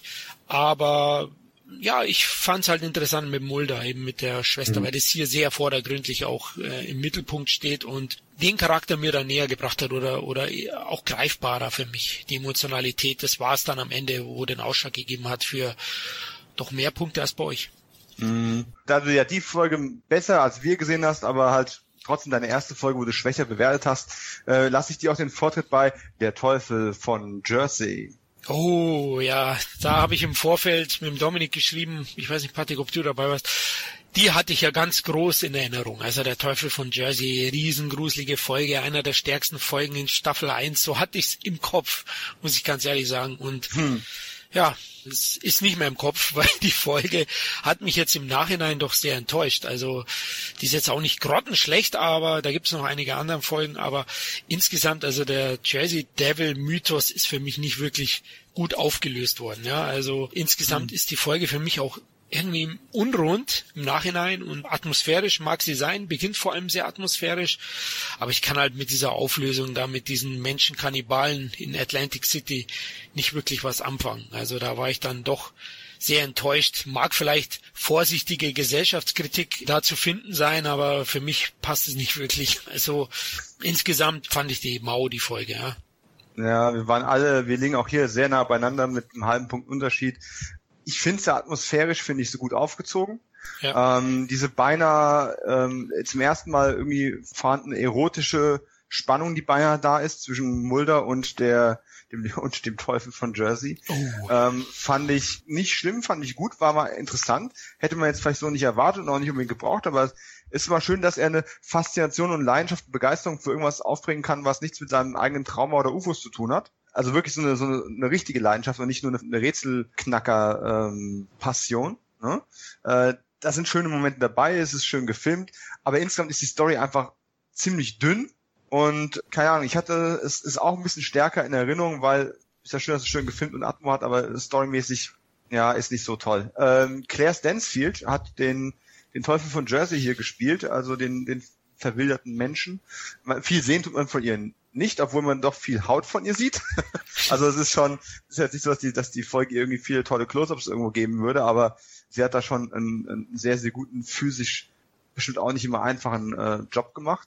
Die kennt man heute eigentlich auch gar nicht mehr. Dabei hat die gerade in den 90ern eigentlich einen sehr, sehr guten äh, Run gehabt, aber seit äh, seit dem Millennium, seit, seit, der, ähm, seit der Jahrtausendwende, ist die eigentlich komplett von der Bildfläche verschwunden. Am ehesten kennt man sie heute vielleicht wahrscheinlich tatsächlich als böse Hexe Alti aus äh, Xena, die Kriegerprinzessin.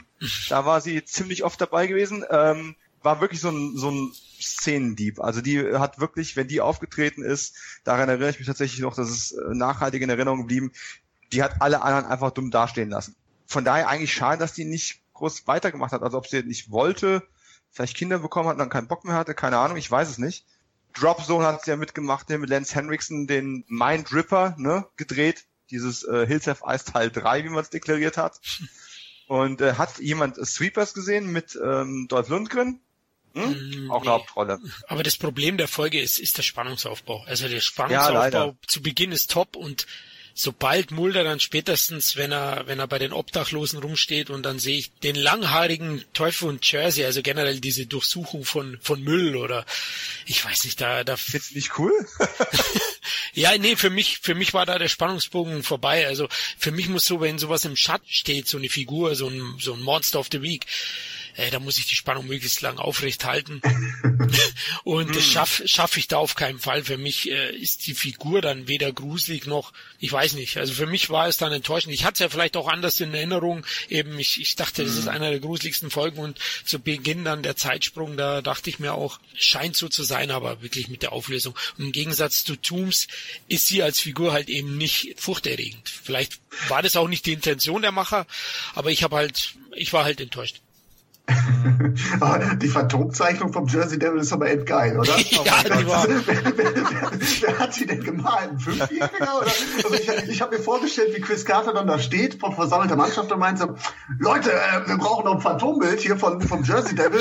Der kann schnell noch als malen und alle gucken von der Crew betreten auf dem Boden und gucken weg und dann kommt irgend so ein Hiwi von der Toilette, der nicht aufgepasst hat und dann die Arschkarte gezogen hat und äh, also, also serious Leute, ist das das Beste, was jetzt zustande gekriegt hat. Also, Trash vom Feinsten ist das. Also, und deswegen hatte ich auch sehr, sehr viel Spaß mit dieser Folge. Also ich gebe euch recht, storytechnisch muss man gar nicht groß drüber reden, aber die, die Folge hat mich doch seltsam angesprochen. Also ich habe sie auch nur mit der 6 bewertet, gerade weil halt auch vieles eklatant schlecht ist in der, in der Folge, aber vieles hat mich angesprochen. Also, zu allem einmal aber dieser Lokalkolorit, weil äh, ich erst letztes Jahr in der Ecke war und Leute, ich kann euch sagen, Atlantic City sieht auch wirklich so scheiße aus wie in dieser Folge. Also dafür Jersey aber sehr viel zu bieten. Obwohl in also, Vancouver gedreht, ne? Also muss man auch sagen, to toll hinbekommen, die Setdesigner. okay. ja, und ähm, ich glaube, du hast es gerade angesprochen, Dominik, also äh, sehr schöne Momente mit Scully. Ähm, es ist eigentlich auch so eine, so eine schöne, schöne erste Folge für Schipper auch. Ne? Äh, mhm. Man sieht Scully, die sich nach einem Privatleben sehnt, äh, nach einem langweiligen Date aber feststellt, dass sie fürs Family Life gar nicht geeignet ist oder noch nicht bereit ist und am Ende für, äh, für Mulder auch das Folgedate ähm, absagt. Dazu Mulders latente äh, Eifersucht. Also das hat mir sehr gut gefallen und ja, also gerade äh, die Phantomzeichnung habe ich äh, genannt. Also ich fand's herrlich trashig. Also nicht nur dieses Production Design, nicht nur diese äh, Phantomzeichnung, die ich eigentlich nicht als Zeichnung betiteln kann, aber auch diese schießigen Dialoge. Ne? Also Mulder, der alte Kulturpessimist, der so ja darüber sinniert, ob wir nicht bloß Affen sind mit zu großen Gehirn und dieser dieser Anthropologe, der einfach daherkommt und irgendwas daher parliert. Aber letztendlich sagt er doch nicht, nichts anderes als, äh, lass mich durch, ich bin Anthropologe. also der ist zum Nichts gut und, ähm, und, und ich muss auch sagen, ich finde die Grundprämisse gar nicht so, so mhm. verkehrt. Also der Jersey Devil, der im Wald nichts mehr findet und äh, in die Stadt vordringt, das ist so eine feine Ökokritik, die mich so ein bisschen an mhm äh, äh, als die Tiere den Wald verließen oder ja. als die Mutanten den Wald verließen erinnert. Und diese diese Story-Komponente mit das Monster bedroht halt den Profit, das ist so ein bisschen weißer Hai, ne? Also äh, Atlantic City wird, äh, man will halt nicht die äh, die Gambler vertreiben, indem man die äh, Touristen unnötig wuschig, ma äh, wuschig macht. Also ich fand die viel, die Folge hatte viele viele kleine Punkte, die mir doch gefallen haben. Äh, ich ich gebe euch aber recht, die Spannung, die ist komplett verloren gegangen und äh, ja, so gesehen ist der Showdown ein kompletter Laydown. Also so sowas Wirres und äh, uninspiriertes, wie es geschnitten ist. Ja, mhm. war ich ja. auch enttäuscht. Also es ist auf jeden Fall eine überdurchschnittliche Folge, aber es ist halt, es reicht wirklich nicht für eine Bestenliste, weil dafür einfach zu wenig dann doch da ist. Und ähm, damals war die bestimmt meine Top 3 gewesen, weil es war auch eine der ersten fünf bis sechs Folgen oder so, die ich gesehen habe hat dann schon Eindruck gemacht, aber die wird durch die verschiedenen Rewatches leider nicht besser. Bevor wir zur nächsten, äh, viel schlechteren Folge kommen, äh, möchte ich an der Stelle noch einen kleinen Filmtipp loswerden. Für all denen äh, das noch nicht äh, cheesy genug gewesen ist. Versucht mal einen Film aufzutreiben von 1997, der heißt Dark Drive, verschollen in der Matrix weil äh, als der in Deutschland rauskam, musste man alles mit Matrix betiteln, was irgendwie mit Realitätsspielen zu tun hat. Der Film ist richtig schlecht, also ich kann euch nichts Tolles daran sagen, ausgenommen eine einzige Szene. Und äh, die hat natürlich was mit unserem Jersey Devil ähm, Claire Stansfield zu tun. Äh, ja, ich muss sie nochmal kurz erwähnen. Und zwar gibt es dann irgendwann in diesem Film eine ähm, ziemlich explizite, ähm, für damalige Verhältnisse explizite Sexszene zwischen dem, dem Helden und Julie Benz. Und Julie Benz äh, mag ich ja sowieso sehr gern die ja äh, Buffy Angel, äh, hier, wie heißt die Cypher-Serie, wo sie neulich dabei gewesen war, die ist ja quasi auch überall dabei. Und man sieht da sehr, sehr viel von ihr. Und irgendwann, als die Beine dann fertig sind, wird die Tür aufgebrochen und dann kommt eben Claire Stansfield als Schurke rein, um jetzt mal alle Minderjährigen die Ohren zu halten. Und sie kommt da reingestimmt, sie hat eigentlich auf den Mann abgesehen, ne? saugt die Luft ein und sagt dann etwas von der Art von, mm, ich liebe den Geruch von frisch gevögelter Muschi am Morgen. Und dann erschießt die Julie Benz. Halleluja. So, also dieser Film ist so schlecht, aber auf eine unglaublich unterhaltsame Art und Weise. Vielleicht mal reinschauen. Ähm, kommen, wir zu, kommen wir zu richtig schlechten Sachen. Schatten. Wollen wir eigentlich gar nicht drüber reden, oder? Schatten ist einfach doof. Also ganz ehrlich, Florian hat sie noch einigermaßen wohlwollend beurteilt, aber ähm, die ist ganz knapp an unserer Flop 3 vorbeigeschrammt. Und die ist so bedeutungslos. Ja, es kommt Telekinese drin vor. Und es gibt eine Szene mit einem schwebenden, was war es, Brieföffner. Das ist auch das Einzige, was mir aus der Folge in Erinnerung bleibt. Egal, wie oft ich die angucke. Das stimmt, ja. Es geht, hm, nein, nicht wirklich. Ich war wohlwollend, das stimmt, ja. Ich war wohl Akte X äh, geblendet oder Scully Mulder geblendet. Aber insgesamt war das für mich auch bis dato die schwächste Folge von der Staffel.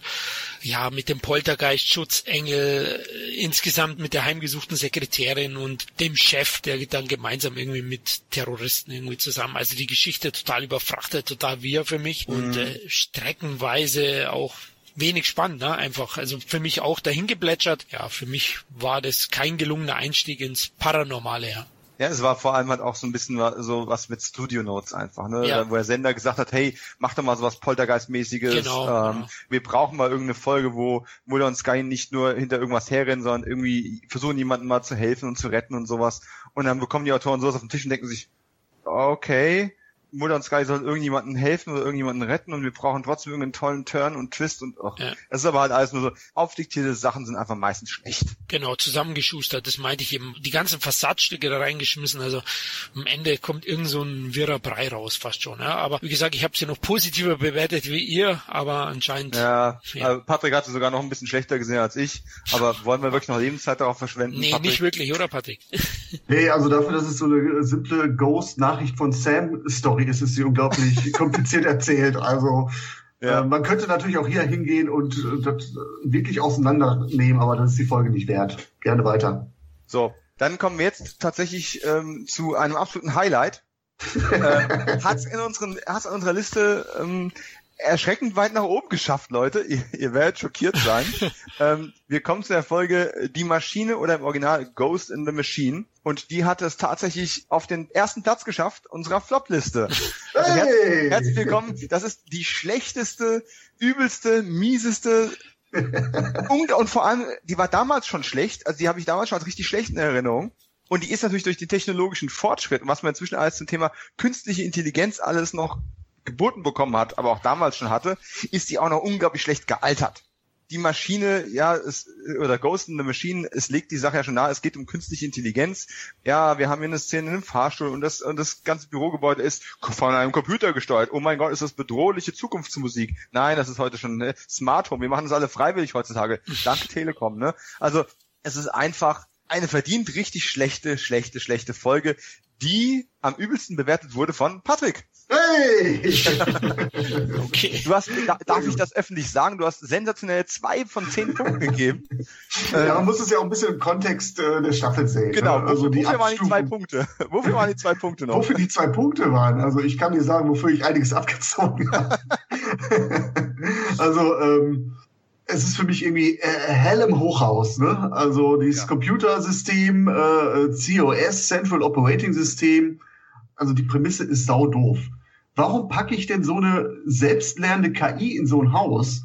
Das Ding soll doch nicht mehr als, was weiß ich, äh, den Fahrstuhl bedienen, Klima regulieren, vielleicht einfach die Toilettenspülung mal bedienen, wenn ich vergessen habe abzuziehen. Aber warum packt man da so ein, so ein, so ein, so ein äh, Skynet-mäßige Intelligenz in ein Hochhaus? Also völlig unnötig. Blöd.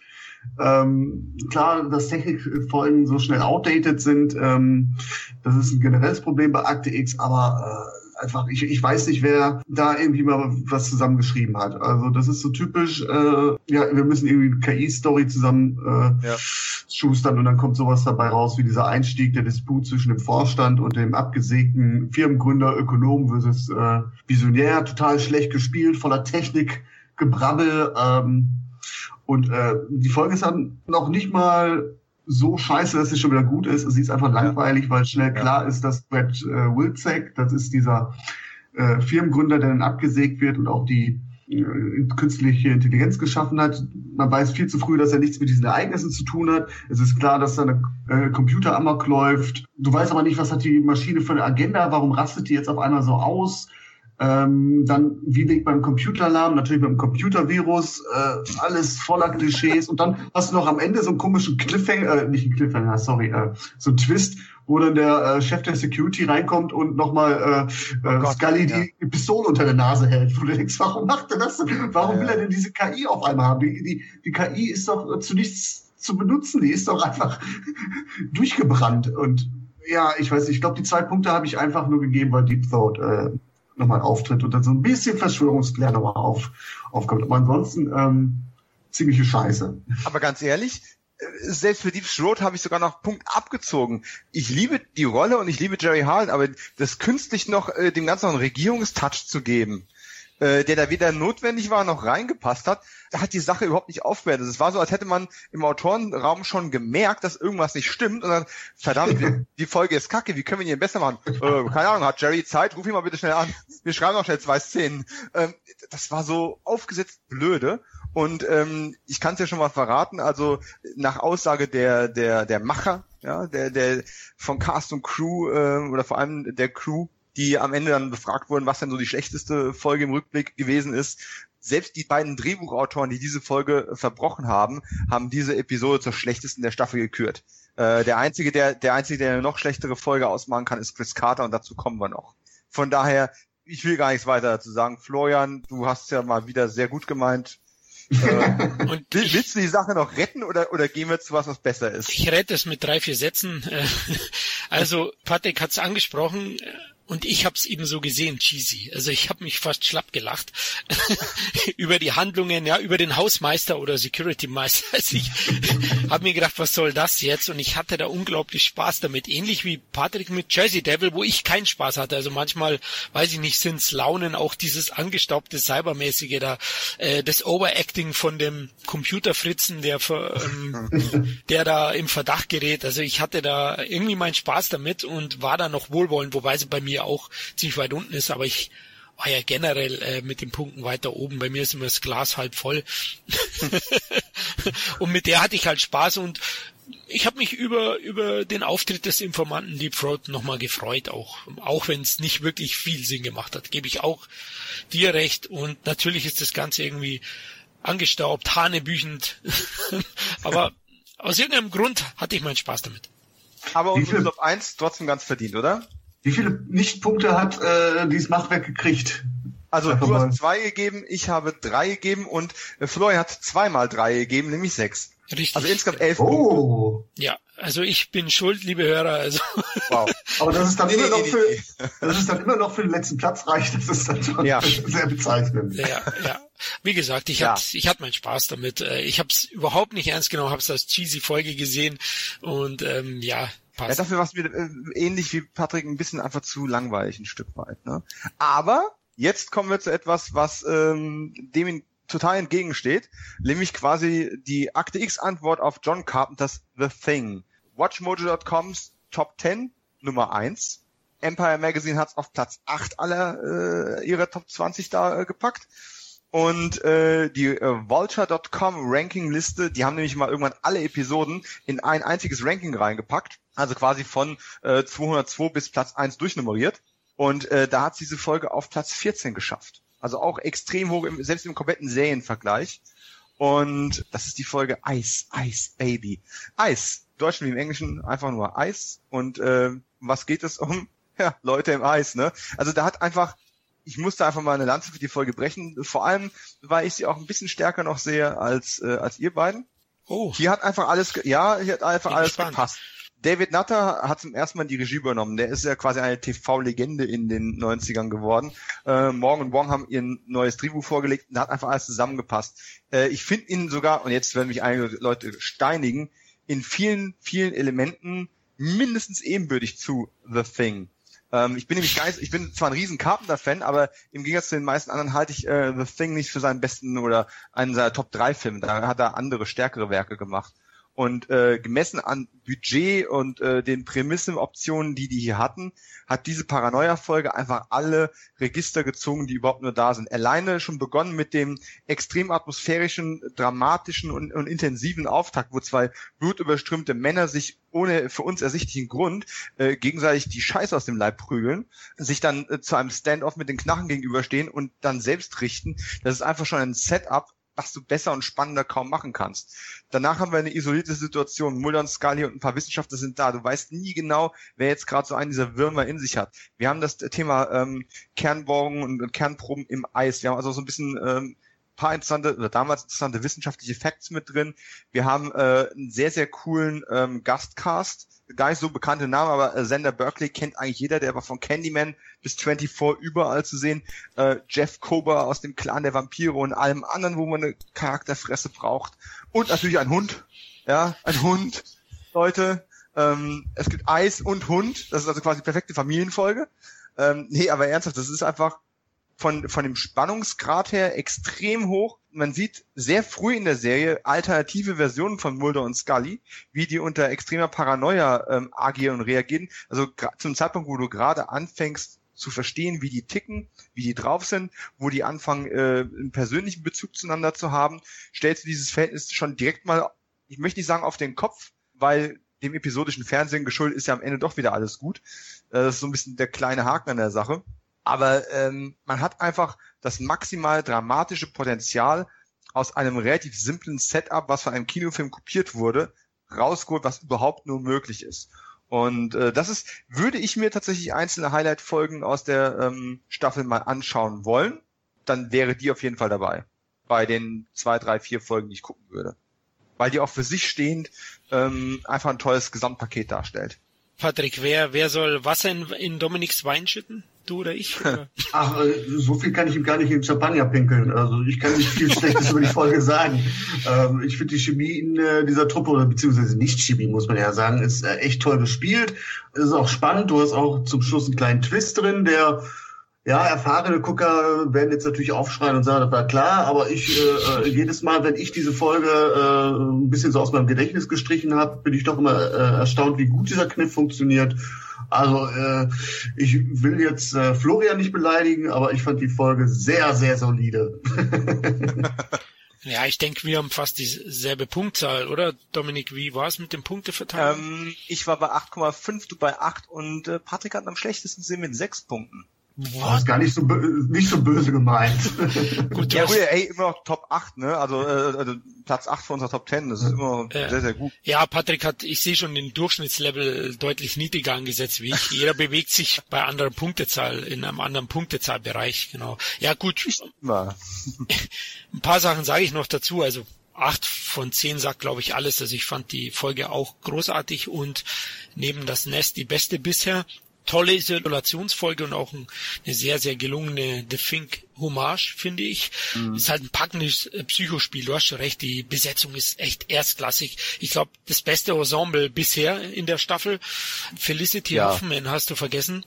Stimmt, und ich habe auch keinen Kirzinger vergessen. Also für alle Freitag 13. Fans, ne, der war auch dabei. Ist das der Pilot, ja. der aussieht wie Jim Morrison? Nein, der Pilot, der aussieht wie Jim Morrison, Chef. ist Jeff Kober. Ja. Ah, okay. Genau, aber also wie gesagt, Besetzung großartig, erstklassige Atmosphäre, klaustrophobisch auf jeden Fall. Was bei mir eine höhere Bewertung oder dann, dass es die beste Folge in der Staffel wurde, ähm, verhindert hat, waren ein bisschen so Ungereimtheiten, ein paar ärgerliche Dinge. Jeff Kober wird von einem infizierten Hund gebissen. Ja. Und keiner stellt die Frage, ob er infiziert ist am Anfang. Also das hat mich regelrecht geärgert, muss ich ganz ehrlich sagen, weil hey, das ist doch logisch. Da sagen sie, oh Mann, da könnte man infiziert werden. Schauen ihn an, wie er sich gerade die Hand abbindet und kommen nicht drauf, ihn zu isolieren, mhm. in Quarantäne zu stecken. Also das fand ich dann doch irgendwie hohl, ganz ehrlich. Also gehen vielleicht noch mal einen Schritt zurück. Da ist ein Team von fünf Wissenschaftlern tot und die schicken nur fünf andere Leute hin. Also, so wichtig kann dieses Projekt ja nicht sein. ja, da hast du recht.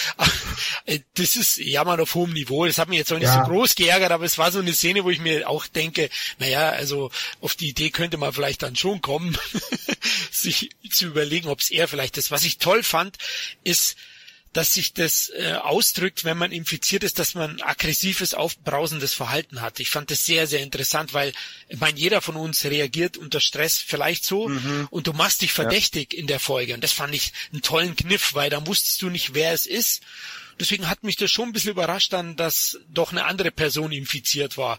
Und das fand mhm. ich wirklich gut. Also man eine tolle Idee von Seiten der Macher und deswegen brauchen wir ja gar nicht mehr so viel sagen, atmosphärisch toll gespielt, unglaublich spannend, wahrscheinlich die spannendste Folge bisher. Eis ist absolut sehenswert ja, auch dieser Stand-up zwischen Mulder und Scully, der ist ja genial, ne? Ja, ja absolut. Gegen, die sich gegenseitig da hochschauen. Ich wundere mich jetzt auch gerade, warum ich sechs von zehn gegeben habe. Also ein, ein, ein Punkt müsste ich da eigentlich draufschlagen. Ich weiß nicht, was mich da geritten hat. Ob das irgendwie eine Folge war, die ich kurz vorm Schlafen gehen geguckt habe oder so. Ich weiß nicht. Sie ist besser als die sechs von zehn, muss ich schon ja, gestehen. Ja, ist ja. wie bei mir mit der Maschine, ist eigentlich auch schlechter als sechs von zehn. Also manchmal kann man es nicht erklären. Eigentlich, dass man Eis und äh, Ghost in the Machine in einem Satz nennt, das ist ja völlig wirr. Ja, sorry.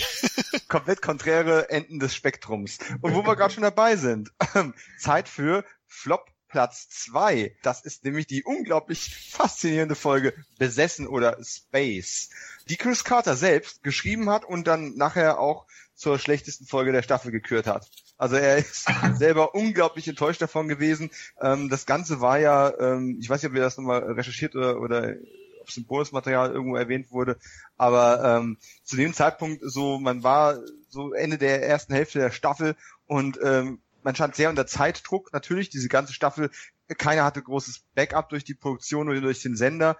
Und ähm, Carter hatte dieses Bild von dem Gesicht, vom, also von diesem Mars-Gesicht so vor sich und dachte sich, ja, daraus kann man auch eine tolle Geschichte machen. Und ich erinnere mich an diese, an diese Hysterie, die damals in, in wissenschaftlichen und pseudowissenschaftlichen Kreisen da ausgelöst worden ist durch diese Fotografien äh, aus dem Weltraum. Und ich kann schon verstehen, dass man dachte, da steckt dramatisches Potenzial drin. Was aber daraus wurde, war ein unglaublich langweiliger, Stinker von einer Episode, der ähm, einfach nichts richtig macht und äh, der dazu gedacht war, Kosten zu sparen, was sich in meiner Meinung nach ziemlich einfallslosen und optisch nicht sehr ansprechenden Settings auch widerspiegelt. Und das Kuriose dabei war, die Folge hat nicht mal Kosten gespart, weil die NASA für alles mögliche Material und und und und Sachen unglaubliche Gelder verlangt hat. Das heißt, das Ding war nachher eine der teuersten Folgen der ganzen Staffel. Oh. Das ist ja nur Stock-Footage. ja. Das ist einfach, einfach unglaublich kurios und, und dumm, wie es zustande gekommen ist. Also äh, schön Ed Lauter äh, mal wieder zu sehen in der Gastrolle. Ähm, schön, dass jemand aus dem äh, aus dem Mars-Gesicht was machen wollte, aber ganz ehrlich, Flop 2 auf unserer Liste wundert mich gar nicht. Mich schon, also ich, bei mir ist es ganz klar Flop 1, aber Akte X in Space, ach du Scheiße. Also ja, Patrick war großzügig, deswegen ist es. Ah, ähm, okay, also ja. ich hätte geschworen, das ist die Flop 1, aber du hast es ja gerade gesagt, Kulisseneffekte, echt, oh Gott. Also wirklich äh, schwach. Dann Ed Lauter, du hast ihn angesprochen, Death Wish 3, ich mag den Film ja und ich kenne ihn auch mhm. aus vielen Serien. Ich fand ihn ehrlich gesagt nicht so überzeugend als Mondgesicht, aber... nee, der kann da echt nichts retten. Ja, also äh, der hat mich teilweise dann auch genervt, ja, wenn er unter seinen Schreibtisch sich verkriecht. fand die auch furchtbar langweilig und eigentlich den Tiefpunkt der ersten Staffel für mich persönlich. Und ihr habt es ja auch doch ähnlich gesehen, aber für mich auch eine schlimme Folge, also wirklich schwach. Patrick, willst du noch was dazu loslassen zu diesem er hat, hat, bei mir, er hat bei mir äh, irgendwie Nostalgiebonus gekriegt, weil ich diese Folge damals als Kind sehr, sehr gruselig fand. Also dieses Maßgesicht, du sprachst diesen Hype an. Äh, ich hatte damals auch so das ein oder andere Buch, unerklärliche Phänomene, und da war halt dieses Maßgesicht, diese Felsformation von oben, die halt aussieht wie so ein Maßgesicht äh, oder wie, wie ein Gesicht ähm, haben sie das gezeigt und ich kann mich erinnern, diese Szene, wenn Commander Belt dieses Maßgesicht äh, so drüber gelegt kriegt über seine Fresse, äh, fand ich super gruselig. Ähm, ich gebe euch bei allem recht, es ist einfach äh, nur Stock-Footage. Houston sieht aus wie aus einer Asylums-Schmiede, äh, äh, äh, Streifen entlehnt. Ich meine, das spielt doch irgendwo in der Garage. Ich meine, wir, wir haben hier eine NASA-Geschichte und äh, da arbeiten angeblich 17.000 Leute. Man sieht aber maximal nur 20 und die Frau äh, in diesem äh, Kommandozentrum, ähm, ist aus dem Communication Center, scheint irgendwie einen wichtigen Posten zu haben da, kann aber inmitten der Krise mal abhauen und durch die äh, Weltgeschichte cruisen und äh, also es ist es ist völlig völlig blöd. Ich äh, es ist total totaler Blödsinn, absolut. Aber was mich doch gewundert hat, also natürlich, man kann sagen, ich habe danach, äh, man, man schaltet ab einem gewissen Zeitpunkt komplett aus, aber dafür, dass diese Folge nur in einer Garage spielt und mit äh, Stock-Footage äh, zugeballert wird, kommt irgendwie zum Schluss doch irgendwie sowas, so, so ein Anflug von Spannung auf. Hatte ich so. Auf einmal äh, äh, habe ich gedacht so, oh, ach, guck mal. Vielleicht einfach, weil die äh, Lower Your Standard Skala schon so weit unten war, dass man sich über jeden Scheiß freut, aber und äh, also, ich, ich glaube, das hat mich dann nachher zu den 5 von 10 dann verleitet. Die einzige spannende Frage, die ich mir in der Folge gestellt habe, ist, wann kommt endlich der Abspann? Aber brauchen wir gar nichts weiter zu sagen. Wir müssen ja auch ein bisschen vorwärts kommen, es sind noch ein paar Folgen vor uns. Ich äh, fange gleich mit einer Lobesrede an, weil ich die Folge definitiv am besten bewertet habe von uns allen. Äh, unser Platz neun der Top Ten ist die Folge Gefallener Engel oder Fallen Angel. Auch hier kann man wieder ganz klar die Vorbilder sehen äh, in der Kinowelt die das Ganze inspiriert haben.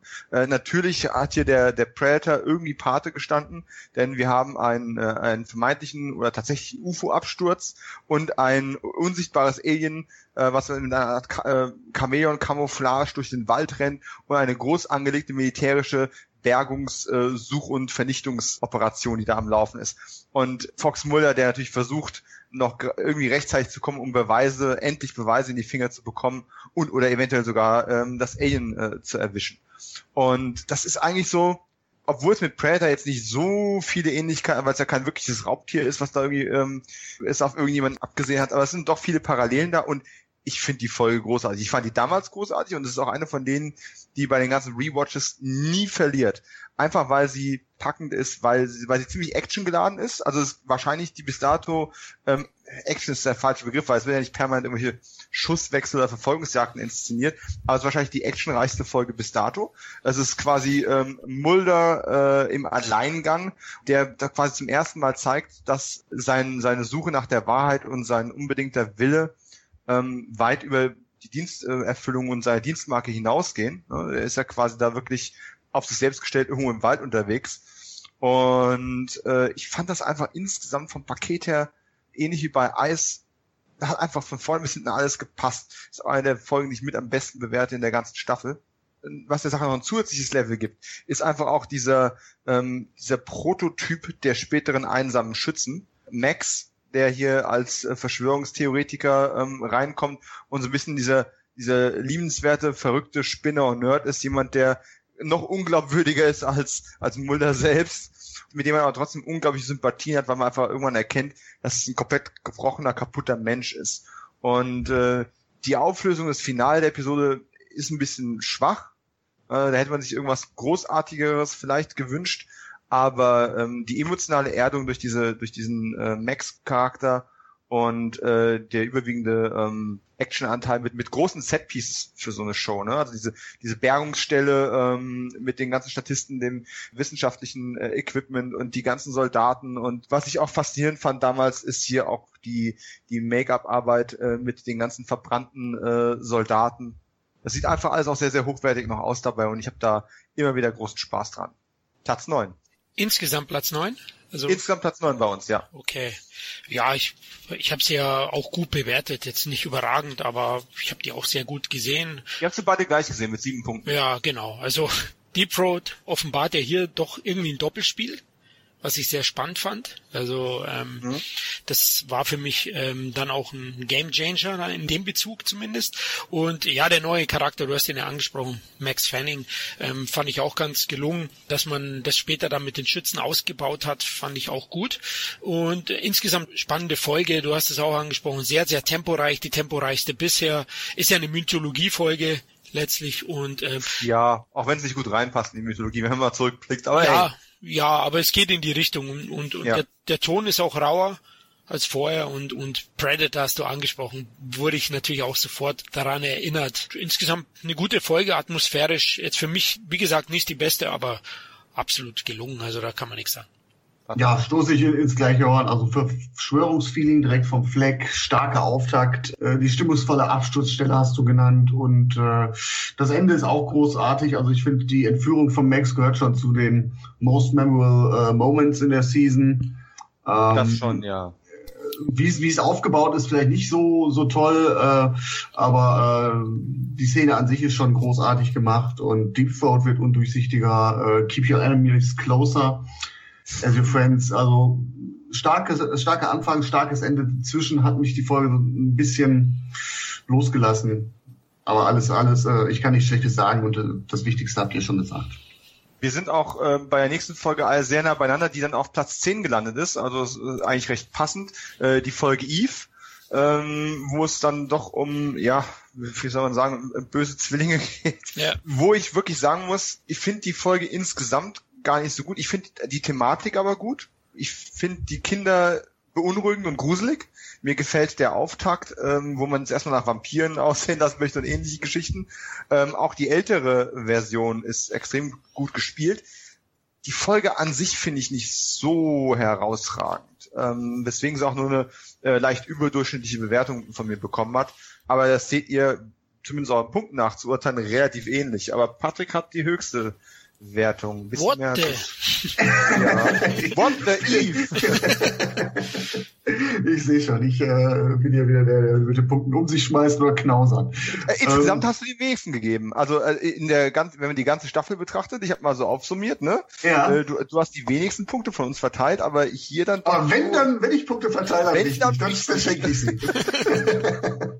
Also, nee, also mal los. Ich, ich fand die äh, Thematik halt, du hast es angesprochen, diese Klon-Thematik, äh, ähm, auch wenn sie es jetzt überhaupt nichts mit der Mythologie zu tun hat, fand ich sehr, sehr stark, hat mich äh, direkt reingezogen. Die Kinderdarsteller sind echt gut. Also ihr wisst mhm. beide, das sage ich in jedem Podcast bestimmt zweimal, ich äh, kann mit Kindern in äh, äh, Filmen und Serien selten was anfangen, weil Kinder immer auf Erwachsene getrimmt werden. Und hier finde ich die Kinder, Kinderdarsteller halt ähm, sehr, sehr gut. Die führen auch geschickt in die Irre. Also ähm, äh, auch Sally Kendricks, die ältere Version von Eve, äh, die man aus, äh, als, als Mrs. Jenkins aus Memento kennt, sehr gut gespielt. Mhm. Äh, alle machen einen hervorragenden Job, ähm, spannend inszeniert. Es zeigt nochmal so, wie weit die Bösen bereit sind zu gehen zieht ja so ein bisschen äh, äh, die Beine weg. Äh, auch, auch Mulder liegt mal falsch, das fand ich halt schön zu sehen. Also äh, bisher hatte er mit seinen Obsessionen ja immer recht. Äh, die Folge spielt oft mit Erwartungen und das hat mich äh, positiv überrascht. Ob es jetzt die 8 von 10, vielleicht hätten es auch die 7 getan, aber vielleicht einfach durch die äh, vorherigen Folgen, wo man sich mit ein bisschen durchgekämpft hat, ist man dann wieder froh, wenn man so ein paar Folgen hat, wo man zufrieden da sitzt und sagt so, okay, da habe ich meine Zeit jetzt nicht verschwendet. Also einzige Werbungstropfen, der mich so ein bisschen gestört hat, war, ähm, äh, du hast es gerade angesprochen, man lässt es am Anfang so ein bisschen wie Vampire aussehen. Hm, das fand ich ähm, witzig eigentlich. Man könnte auch sagen, die Folge schummelt so ein bisschen. Also weil auch Tinas ja. eins von diesen Kindern ähm, heißt Tina und wird entführt und man lässt es wie so eine Alien-Abduction aussehen. Also typisches Samantha äh, Fox Mulder Schwester-Thema. Mhm. Und nachher ist das überhaupt kein Thema mehr. Also warum fängt man da an, irgendwie irgendwelche Lichter zu zeigen und äh, äh, spurlos verschwinden, obwohl das eigentlich mit der eigentlichen Thematik gar nichts zu tun hat. Also mhm. das ist so der einzige Schwachpunkt, den ich so ausmachen kann. Ich sage, die Folge insgesamt war jetzt nicht das große Halt, aber die, die Themen waren schon relativ gut. Und äh, wenn man mal die ganze Serie betrachtet, und wir haben ja gesagt, wir wollen nicht über den Rand der ersten Staffel hinaus ähm, spoilern, einfach auch in der Hoffnung, ein paar Hörer mitnehmen zu können auf den Rewatch das Thema Vampire, kann man aber trotzdem sagen, ist in der Serie ja generell ähm, A unterrepräsentiert und B, wenn es dann kommt, dann eben in einem Kontext wie hier, wo man sagen muss, okay, die Serie mag offensichtlich keine Vampire, es ist keine Fantasy, es ist äh, Sci-Fi und Horror oder paranormaler Thriller, aber eben eben nicht dieses und das ist auch irgendwie okay. Und äh, weil du schon gesagt hast, hey, ich sag das auch bestimmt pro Podcast mindestens einmal, Kinder in Filmen oder Kinder, wenn wenn die Protagonisten sind in Filmen, konnte ich als Kind schon nicht mit nichts anfangen und das wird sich auch in meinem Leben wahrscheinlich nicht mehr ändern. Ich habe gerade auf Facebook erst ein bisschen so halbe Prügel bezogen dafür, dass ich jetzt zum ersten Mal Harry Potter gesehen habe und nicht gut fand. also selbst wenn, selbst wenn die Kinder als Kinder dargestellt werden, es wird nicht unbedingt besser. Aber die Eves machen da schon sehr, sehr viel richtig. Ja, weil sie auch, glaube ich, nicht viel Text haben. Ne? Sie sehen einfach nur gruselig aus. Richtig, richtig, richtig. Genauso ist es. Ist auch vielleicht die größte Stärke, die zwei unheimlichen Mädels. Haben mich ein bisschen erinnert an den Science-Fiction-Klassiker Das Dorf der Verdammten, die zwei mhm. Mädels. Äh, aber ich fand die Folge auch insgesamt äh, spannend. Hab sie jetzt im Kontext zu meinen anderen Bewertungen doch eher im unteren Mittelfeld gehabt, weil für mich die Story an sich mit dem Klon irgendwie schon totgeritten ist. Ja, also heute, aber heute. damals war nicht so. Ja, ich, da konnte ich mich irgendwie nicht so hineinversetzen, anscheinend. okay, ähm, okay. Sie ist übrigens auch die kürzeste Folge, glaube ich, oder einer der kürzesten, 42 Minuten, so knapp nur ging die, das habe ich mir aufgeschrieben, aber insgesamt hat schon interessante Wendungen und äh, die Handlung hat mir auch gefallen, aber ich fand sie halt auch nur so bedingt spannend. Also mhm. da war ein bisschen Luft nach oben für mich. Aber immerhin hat unsere Top 10 noch geschafft. Ja. Die nächste Folge würde ich fast überspringen. Äh, wir erwähnen es trotzdem kurz. Es kommt die Folge Feuer. Es geht um ha, Feuer. Äh, ist ein interessantes äh, Setup. Jemanden, der halt ähm, äh, das Feuer beherrscht, äh, gespielt von äh, dem unverwüstlichen Mark Shepard, der ein Genre-Liebling auch in den letzten Jahren geblieben ist. Ne? Firefly und weiß der Geil, wo er überall mit dabei gewesen ist. Aber es gibt schöne Einzelszenen, wenn etwa wenn er einer Frau in der Bar äh, Feuer geben möchte, indem er eine Flamme aus seinem Finger kommen lässt und solche Sachen. Aber so insgesamt hat es halt nicht ganz für unsere Top Ten gereicht. Im Gegensatz zu der nächsten Folge. Möchte noch jemand was zu Feuer sagen oder wollen wir gleich zu einem echten Highlight kommen? Also ich muss fast was sagen, weil sie bei mir ja ähm, schon ziemlich weit oben war. Ich bin naja. auch echt ein bisschen überrascht, also dass sie so schlecht wegkommt bei euch, denn ich finde Mark Shepard. Nicht schlecht, einfach im Mittelfeld halt, ne? Okay, ja, ich, ich also, finde. Ich, ich kann mal gerade mal gucken, warten wir ganz kurz. Die ist insgesamt gelandet auf Platz Äh, 22. Aber sie wäre, sie wäre, nein, sie wäre auf Platz äh, 13 gekommen. Also wenn wir die Top okay. 10 noch ein bisschen ausgedehnt hätten, wäre die gekommen. Also wir sind schon. Gut, dann habe ich das äh, falsch gedeutet, weil ich, ich finde keiner schlecht. Sie ist halt nur keine nee, Top-Folge. Also die Folge lebt schon von Shepard und vielleicht äh, ja Mulders Ex Phoebe, die hier auftaucht. Oh. Aber der ja übernatürliche Pyromane, der hat schon mit seinem schwarzen Humor bei mir getriggert. Also ich fand die Folge unglaublich unterhaltsam. Hat Drehbuchlücken genug, mehr als genug, aber insgesamt fand ich das eine gute Folge. Patrick hat vorhin mal so die erinnerungswürdigen Momente aus der Staffel insgesamt angesprochen da hat die Folge ja auch eins zu bieten. Also zumindest für mich ist dieser Moment, wenn er am Ende des Ganges steht und die Hände hochhebt und dann mit den Fingern schnipst und auf einmal gehen die Wände in Flammen auf. Das ist auf jeden Fall einer dieser Hammer. erinnerungswürdigen Momente aus der Staffel. Toll muss man ganz klar sagen. Das ist ein tolles Bild. Ja. Genau, also und die letzte Szene hat mir auch sehr gut gefallen, wo er nach einer Zigarette gefragt hat, der Schurke. War nochmal so ein Gag. Schon okay im Mittelfeld der Staffel. Tja, Mittelfeld. Kommen wir zu der Folge, die ähm, bei den Empire Top 20 auf Platz 19 waren und bei uns auf Platz 3 gelandet ist. Platz 3 der ersten Staffel wohlgemerkt, ne? Die Empire haben ja die ganze Serie durchgenommen. Aber in der ersten Staffel Platz 3 Beyond the Sea, die Botschaft ja, wird jetzt fast schwierig auszulosen, wer möchte zuerst was über die Episode sagen, aber ich sag mal, Florian hat einen halben Punkt mehr gegeben als ich, also würde ich dir einfach die Ehre zuteil werden lassen, diese wunderbare Folge vorzustellen. Ja, also die Botschaft ist für mich die stärkste Folge der Staffel. Ich habe sie, glaube ich, gemeinsam mit einer anderen Folge an eins gesetzt, für mich persönlich. Mhm. Und der Grund ist natürlich, die ist unglaublich spannend. Die hat wahrscheinlich die besten Darstellerleistungen der ersten Staffel zu bieten. Für mich, also äh, Brad Dourif als manipulativer Serienmörder Luther Lee Borgs äh, spielt herausragend für mich. Also großartig und Gilligan Anderson steht da in nichts nach, weil es kommt ja zu so einem ja, Schauspielduell zwischen den beiden in gewisser Weise, denn äh, Scully verliert ja in dieser Folge Sollen wir spoilern? Ja. Ja klar, das ist Setup, also bitte. Ja, verliert ihren Vater und sie kann in gewisser Weise über diesen Serienmörder, der in Haft ist, Kontakt zu ihm aufnehmen. Und äh, er hilft auch Mulder und ihr einen aktuellen Fall aufzulösen. Es verschwinden Leute, werden entführt von einem Serienmörder und ja, das Schauspiel einfach dieses schweigender Lämmerartige äh, Duell, das die Folge zu bieten hat, das hat mich einfach fasziniert und großartig eben gespielt und für mich dadurch auch eine ganz besondere Folge. Auch Scullys Charakterisierung ist da großartig und die Folge konzentriert sich auch darauf und für mich einfach einer der stärksten Folgen, die ich gar nicht so stark im Kopf hatte, muss ich mhm. ehrlich sagen. Ich war selber überrascht, aber als Einzelfolge einer der stärksten Aktivfolgen ever.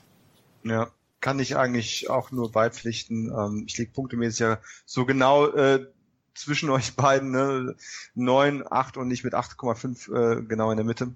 Es reißt ja einfach das Spiel raus. Ja, es ist ein bisschen das Schweigen der Lämmer dabei und äh, Chris Carter musste ja auch ein paar Mal umschreiben, damit es noch weniger Schweigen der Lämmer mäßig aufgezogen ist, denn das war wohl am Anfang noch stärker ausgeprägt.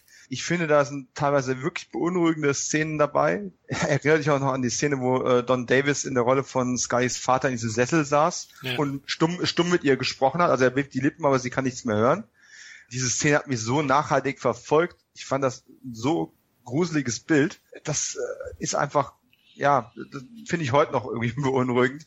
Und ähm, ja, Brad Dorf, äh, hier, ne, ihr, wer den Namen nicht kennt, äh, Chucky die Mörderpuppe, ähm, in menschlicher Gestalt, respektive halt die Stimme. Ich persönlich, äh, und Florian, da gibt's mir bestimmt recht, ne, liebe ihn ja aus Deadwood auch. Richtig. Als, als Doc, das war ja auch äh, fabelhafte Leistung. Die meisten Leute werden ihn wohl von Herr der Ringe kennen als Schlangenzunge. Ja, den Film gab's ja auch noch. Aber da, da könnte ich jetzt auch anfangen, er war in God's Army 3 mit dabei gewesen. Ja, okay, klar, als, der ist als, noch als, bekannter. Als, als, als blinder Assassine, dem am Augapfel geleckt wird. Also ne, God's Army 3 war nicht der beste Teil dieser Reihe, aber er hat äh, erinnerungswürdige Momente drin. Da muss äh, man erst mal drauf kommen, ja. Einer ja. flog übers Kuckucksnest. Das ist doch, glaube ich, oh. die ikonische. Äh, Jetzt holst du, ja. Ja. Absolut. Theoretisch ja, aber der Film gehört ja in die Kategorie, kennen nur noch Cineasten. Frag mal irgendjemanden äh, unter 25, was das für ein Film sein soll. Da nie davon gehört. Äh, die werden schon Probleme mit Herr der Ringe haben ohne jetzt jemanden beleidigen zu wollen eurer Hörerschaft. Jetzt, jetzt ist aber arg hier. Nein, ist aber, Dann kommt jetzt, jetzt kommt raus, dass du wenig geschlafen hast. Naja, ja, ja, ja. Hey, äh, ganz ehrlich, überleg mal, wie alt Herr der Ringe inzwischen ist. Das ist erschreckend. das ist wirklich erschreckend. Aber es läuft also, oft im Fernsehen, also da glaube ich schon, dass ist das so? Masse, ja, ich, ja, ich denke schon. Ich schaue, zu wenig, ich schaue zu wenig fern. Okay. Ähm, aber jedenfalls, der macht das ganz hervorragend und äh, ich bin sicher, ihr habt das irgendwo auch äh, gelesen oder gehört oder wie auch immer. Ähm, ist ja wirklich der einzige Gaststar, zumindest in den ersten Jahren der Serie gewesen, für den man extra Geld auf den Tisch gelegt hat, damit er kommt, weil er entsprechend hohe Forderungen gestellt hat damals, wo Sender und alle Verantwortlichen gesagt haben, nein, das bezahlen wir nicht. Warum sollten wir? Da hat er gesagt, oh, ist ja kein Problem, dann mache ich es halt nicht. Ne? Und äh, man hat dann tatsächlich auf Seiten der Kreativen so lange Druck ausgeübt und äh, die Produzenten noch am Feiertag beim Familienessen angerufen, äh, die, die Sender verantwortlich fürs Geld. Und hat hier, komm, wir wollen ihn unbedingt haben, der wird's wert sein, bis dann irgendwann die Gelder freigegeben worden äh, sind. Und äh, er ist sein Geld auch wirklich wert gewesen. Also was auch immer er damals exakt für eine Summe bekommen hat, der hat sich da wirklich extrem reingekniet. Die Folge hat so zwei, drei Szenen oder Sequenzen, die für mich so kleine Hänger sind. Ich fand jetzt auch die Beerdigung nicht so schön von Skys Vater. War, da waren so kleine, kleine Schwachpunkte drin, aber wie gesagt, das intensive Spiel, das bleibt einfach in Erinnerung, das wird mir nicht mehr los. Ja, absolut. Ähm, Florian hat es angesprochen. Ich war auch überrascht, wie gut diese Folge eigentlich ist, weil die Story an sich die Hintergrundstory mit dem Killer und äh, er ist da so ein bisschen ja Medium, äh, der äh, die zwei Entführten äh, äh, spüren kann. Ähm, die ist ja eigentlich nicht der Rede wert. Es ist eigentlich das Kammerspiel, was diese Folge so hochhält und Scullys Menschwerdung, will ich mal so sagen. Also die kühle, äh, kühle Ermittlerin wird hier richtig menschlich. Äh, Glauben wird auf eine harte Probe gestellt, ohne dass es arg religiös wird. Ähm, fand ich alles super stark auf den Punkt. Ähm, Mulder gerät hier so ein bisschen in den Hintergrund, ist aber auch nicht schlimm. Er hat eine gute Szene. Ähm, er gibt ähm, äh, Lee Box äh, so ein Stück Stoff an die Hand und äh, um ihn zu testen, wie wie wie, wie äh, funktioniert sein mediales Tamtam -Tam und will eigentlich ihm so Informationen entlocken. Und äh, Box nimmt da, schnüffelt dran und völlig, also äh, hart an der Grenze zum Overacting, verfällt in Trance, spinnt rum und äh, oh ja, ich spüre sie, ich spüre sie und ah, dunkle Kammer und Schmerzen, ah, und gibt da fast vom Stuhl und sagt, sagt dem Mulder ganz trocken, ja, das ist mein Nix-Shirt. da muss ich echt, echt super lachen. Also das war, aber äh, die Stärken habt ihr alle hervorgehoben, also wie Scully dann auch äh, aus sich rauskommt, ne, ähm, im Disput mit Lee Box, weil ähm, Mulder ja auch zwischenzeitlich angeschossen wird, äh, sie ihn verantwortlich macht, dafür ihn vorwerft, dass er Mulder in eine Falle gelockt hat und dann äh, da merkst du halt auch, wie stark die Bindung zu, zu dem äh, zu Mulder ist. Also sie, die äh, Folge sagt sehr, sehr viel über die Figuren aus. Das macht die Folge so groß. Ja, ich finde auch die Inszenierung am Ende dann, wo die Todesstrafe ja, verhängt wird sozusagen. Ja. Mhm. Fand ich auch großartig umgesetzt und ja, latent befasst sich die Folge natürlich auch mit der Frage der Todesstrafe Sinn oder Unsinn. Tja, und für alle unsere Zuhörer, die sich jetzt fragen, wann kommen die Folgen, äh, wo wir ganz schnell drüber gehen, jetzt kommt so ein Blog, das ist wieder eine von Florians Wegwerf-DVD. ja, ähm, verfolgt wir haben jetzt äh, kurz hintereinander, ich möchte da wirklich gar nicht viel zu sagen, ähm, die Folgen äh, Verlockungen, zu der ich eigentlich nur sagen, äh, Gender Bender ist ein toller Originaltitel, Nicholas Lear, der später nochmal eine wichtige Rolle bekommen wird, hat schon in einer anderen Rolle schon mal einen frühen Auftritt. Aber sonst ist das Einzige, was ich daran noch äh, als, als cooles Bild in Erinnerung habe, das kurze Aufgreifen der Kornkreis-Thematik bei Isagune. Echt? Ähm, das fand ich so super blöd. Weil es ist irgendwie so blöd, aber es ist erinnerungswürdig. es war aber halt auch wirklich, wirklich willkürlich an die Folge dran getackert, ähnlich wie Deep Throat ähm, äh, in diese in diese äh, Ghost in the Machine Story reinge reingepresst worden ist. Ja, auf einmal ist das Ding zu Ende. Korn ja, genau. Du denkst dir, was, genau. soll das? Genau, und der Zuschauer steht buchstäblich im Wald, halt, nur halt auf dem Feld. So denkst du, what the fuck? Also das ist schon echt merkwürdig, aber ansonsten gibt's dazu eigentlich nichts Besonderes zu sagen, oder? Ist halt irgendwie so la la. Wir haben übrigens alle gleich bewertet, ne? Sieben Punkte. Wie auch immer wir noch so hoch gewertet haben. Dafür, dass es la la ist, ist das eine ziemlich hohe Wertung. Ist das nicht damit Top Ten? Nein. nee, okay. Nein, die hat's äh, auf Platz irgendwas geschafft. Also nicht sehr Oh, hey, Gender Bender wäre auf 14 gekommen.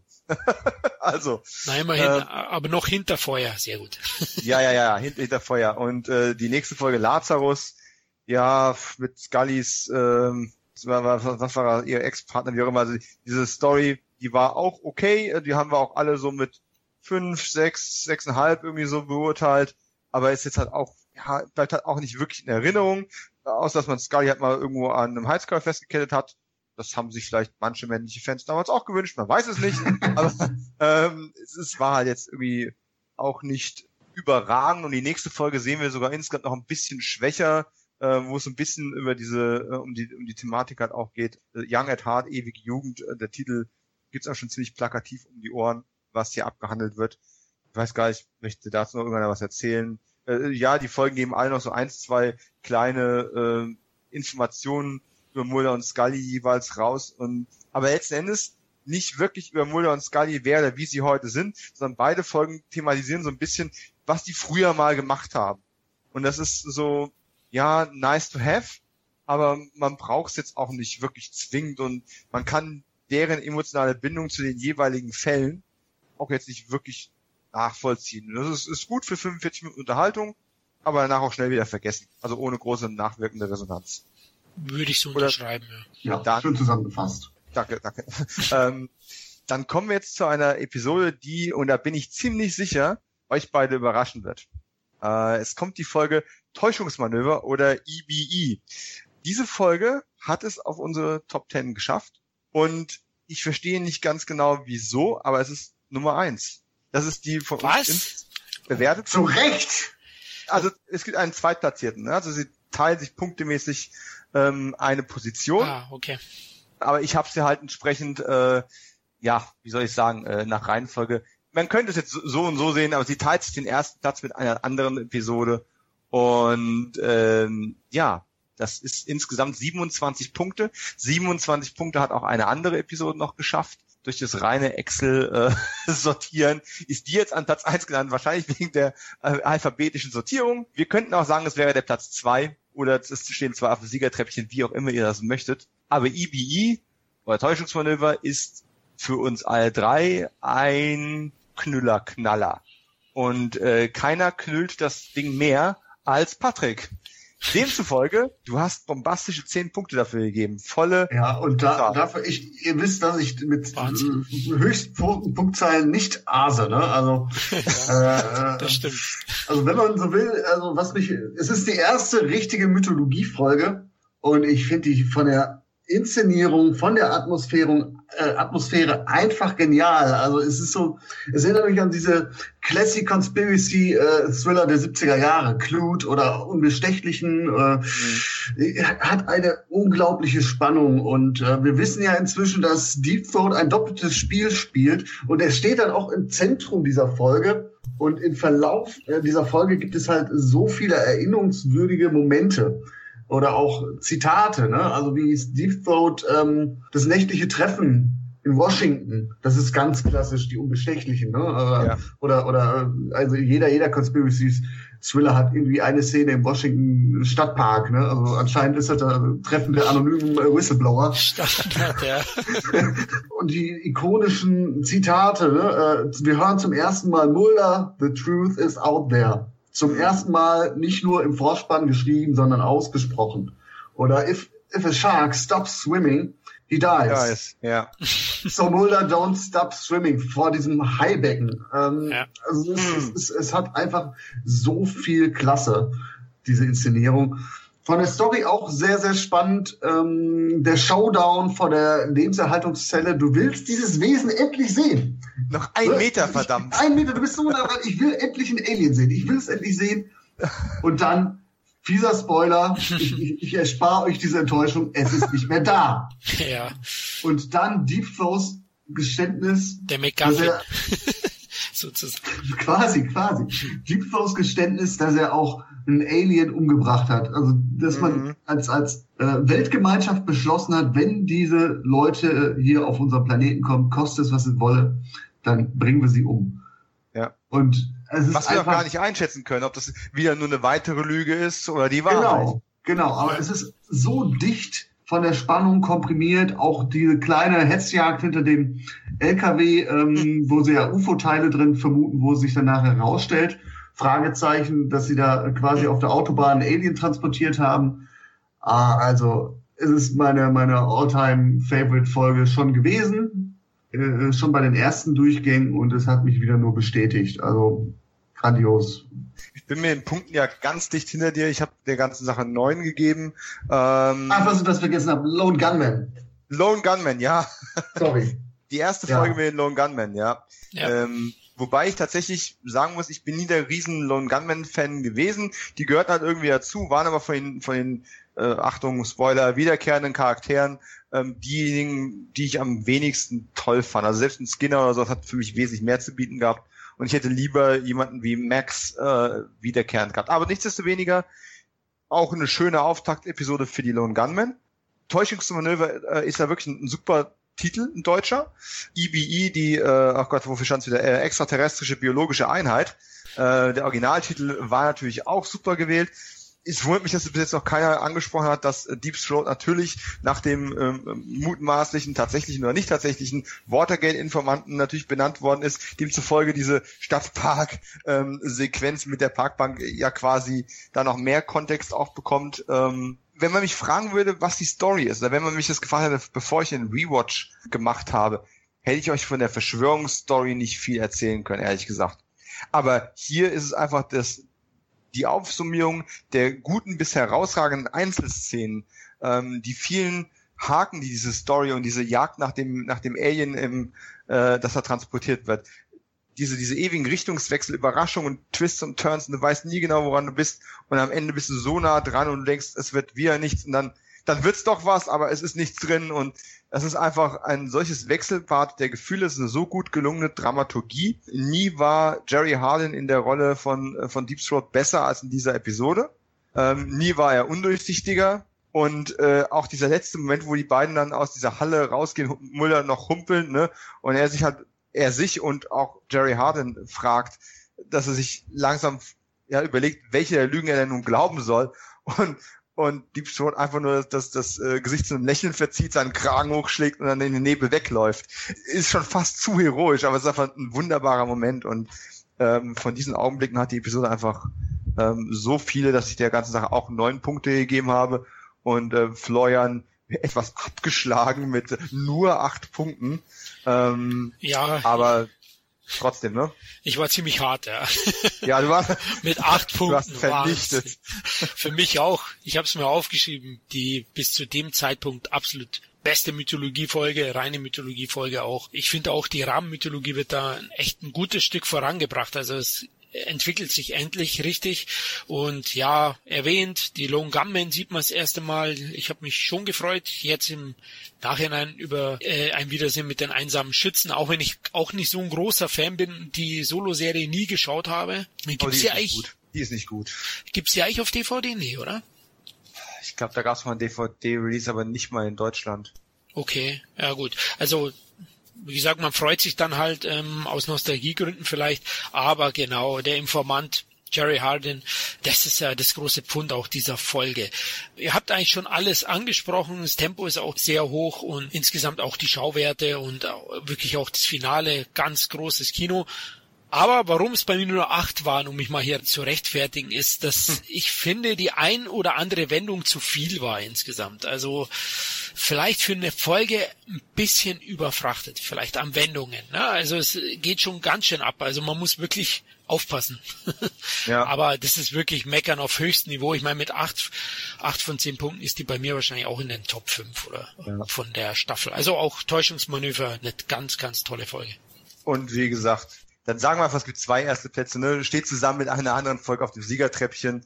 Ich bin erstaunt und überrascht, wie viel wir doch insgesamt auch die Staffel aufwerten oder Einzelfolgen aufwerten, weil wir all drei einfach eine große Faszination und Liebe für ähm, Deep Throat haben. Ich meine, mir war irgendwie klar, das ist eine beliebte Figur. Es war damals eine beliebte Figur gewesen.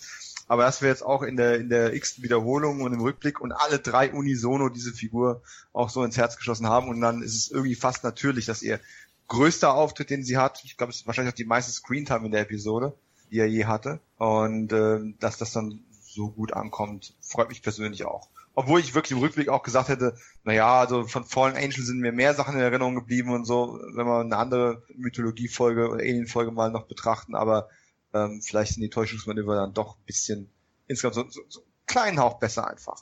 Im Gegensatz zu der Wunderheiler. Ähm, unser Oder Miracle Whip, wie ich es nenne.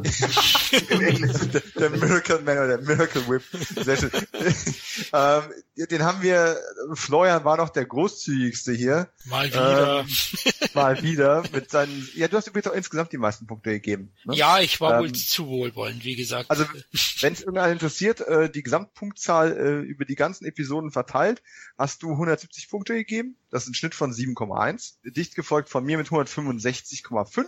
Das sind also 6,9. Und Patrick 143,5 mit einem Schnitt von 6 also. Das heißt, unsere Spanne liegt eigentlich von Aufgerundet 6, 6 ne? Also eigentlich genau. 5,9. 999. um die Statistiken mal aus dem Weg zu räumen. Aber im Endeffekt heißt es aber trotzdem auch, ähm, unabhängig davon, wir liegen eigentlich nur im, im Schnitt nur einen Punkt auseinander, wie wir die Gesamtstaffel sehen, mit der Punkteverteilung. Es verteilt sich teilweise ein bisschen das. Aber so viel zu den langweiligen Statistiken, die außerdem sowieso kein Mensch interessiert. Möchte irgendeiner was, was Positives oder Negatives über der Wunderheiler sagen? Ich finde die Folge so dröge, dass ich gar nichts zu sagen möchte. Top 3, kein Wunder. Also erinnerungswürdig ist nur ähm, das Motiv von dem äh, letztendlichen Bösewicht, das eigentlich im, im Kontext völlig unmotiviert ist, dieses Motiv, aber äh, ich habe mir auch geschrieben, Blues Brothers meets Darth Vader mit Südstaaten-Akzent, ein Acting wie Paul Bearer. Ja. also wer die Folge kennt und diese Figur oh. Äh, vor Augen hat, der, äh, dem möchte ich das noch an die Hand geben. Äh, eigentlich hat die, hat die Geschichte auch eine gute Prämisse, ein Wunderkind, also in diesem Fall ein Wunderheiler, das in die äh, Pubertät kommt. Aber was daraus gemacht worden ist, ja, äh, das Buch ist, glaube ich, von, von Alex Ganser, der auch die Bücher für Zeichen äh, Ghost in the Machine und äh, Lazarus oh. mit verbrochen hat. Äh, aber immer im Team, muss man fairerweise sagen. Immer im Team mit, ich sage ja auch mit verbrochen, aber mitgehangen, ja. mitgefangen. Ne? ja.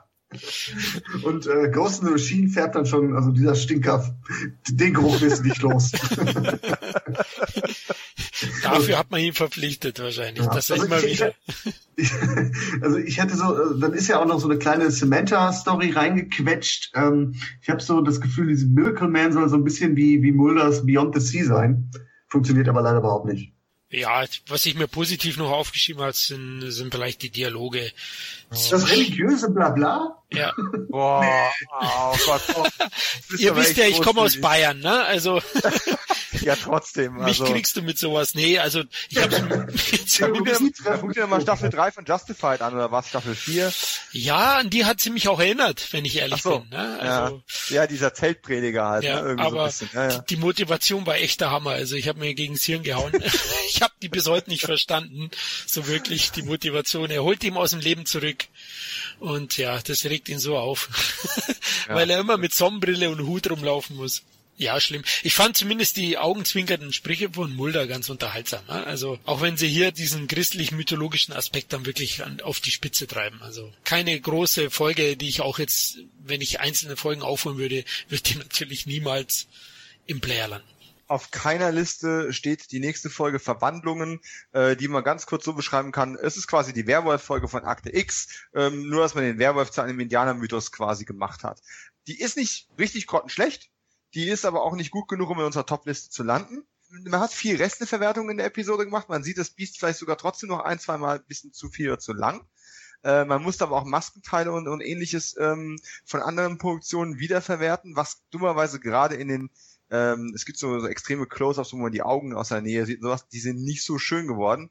Nichtsdestoweniger hat die Folge ein paar sehr, sehr schöne Sprüche ähm, auch wieder zu bieten. Ne? Also für mich persönlich immer wieder noch ein Highlight, wenn ähm, Muller zu den äh, zu den Ureinwohnern geht und äh, und der eine ihn dann anhaut, ah, FBI, ich habe sie schon vor fünf Meilen gerochen und Muller nur sagt, na, hat wohl mein Deo leider versagt, tut mir leid.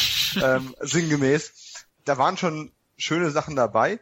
Auch die Verwandlungsszene ähm, wo dann der weniger überraschende Werwolf ähm, sich dann auch transformiert.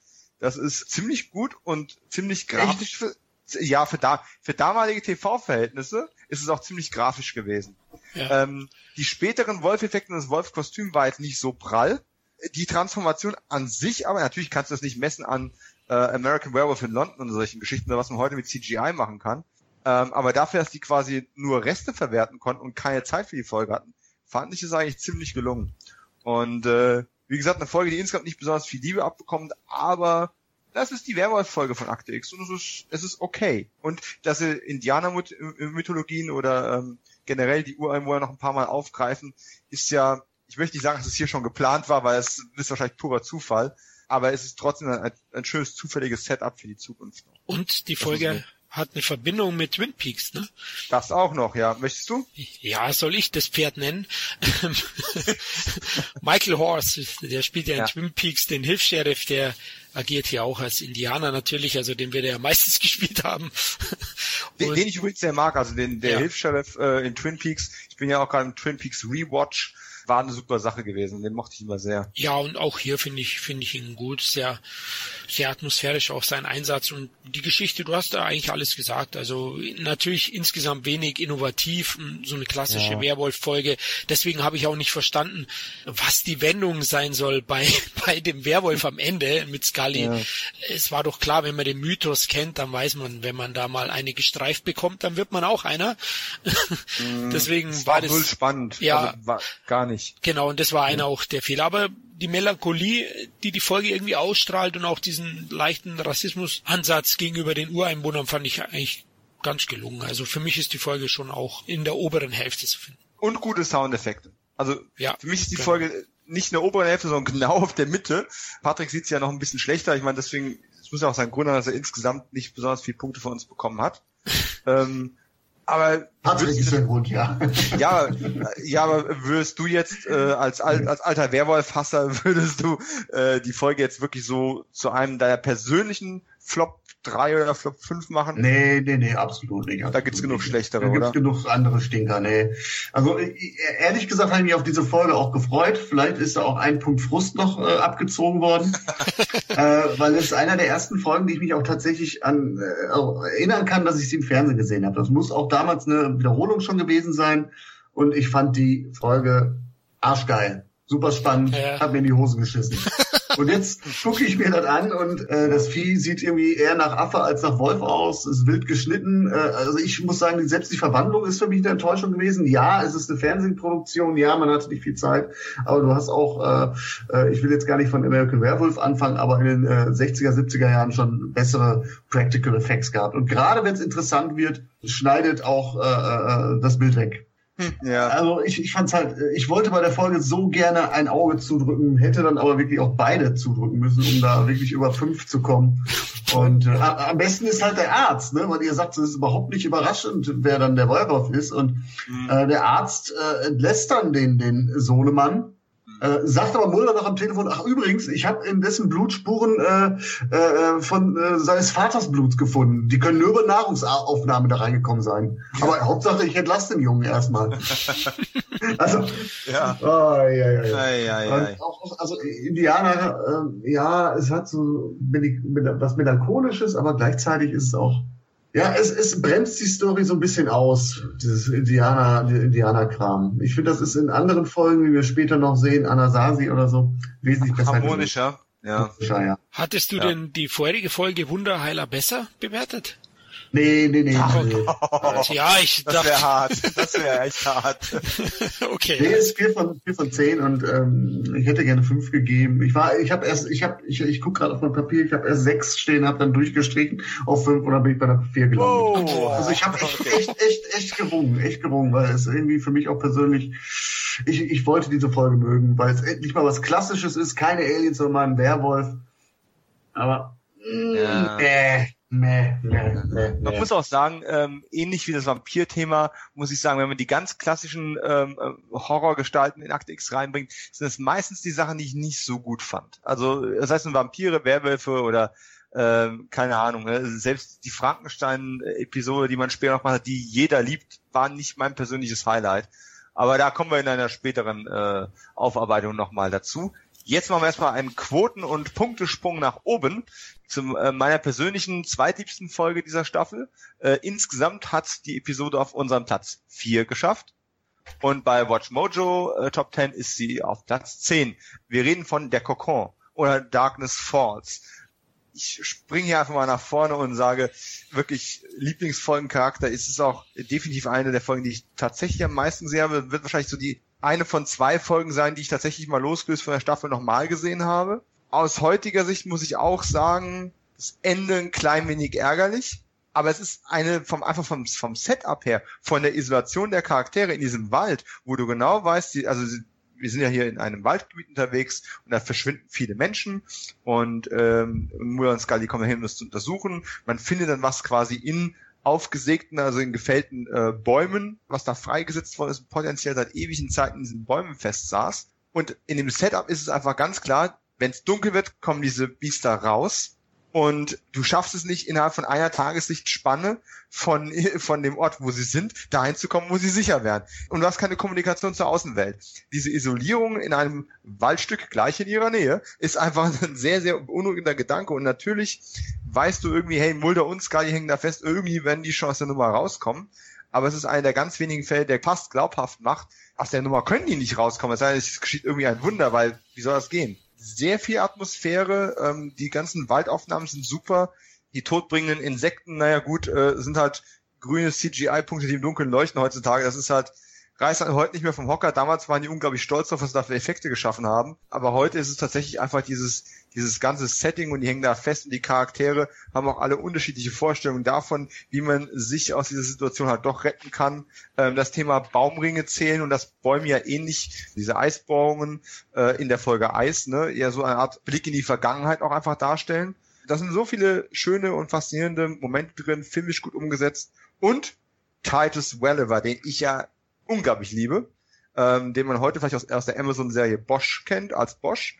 Damals noch mit äh, vollen schwarzen Haaren und einem fiesen Schnauzer, ähm, der immer brillant spielt, egal wo er ist. Ich habe von ihm noch nicht eine schlechte Performance irgendwo gesehen.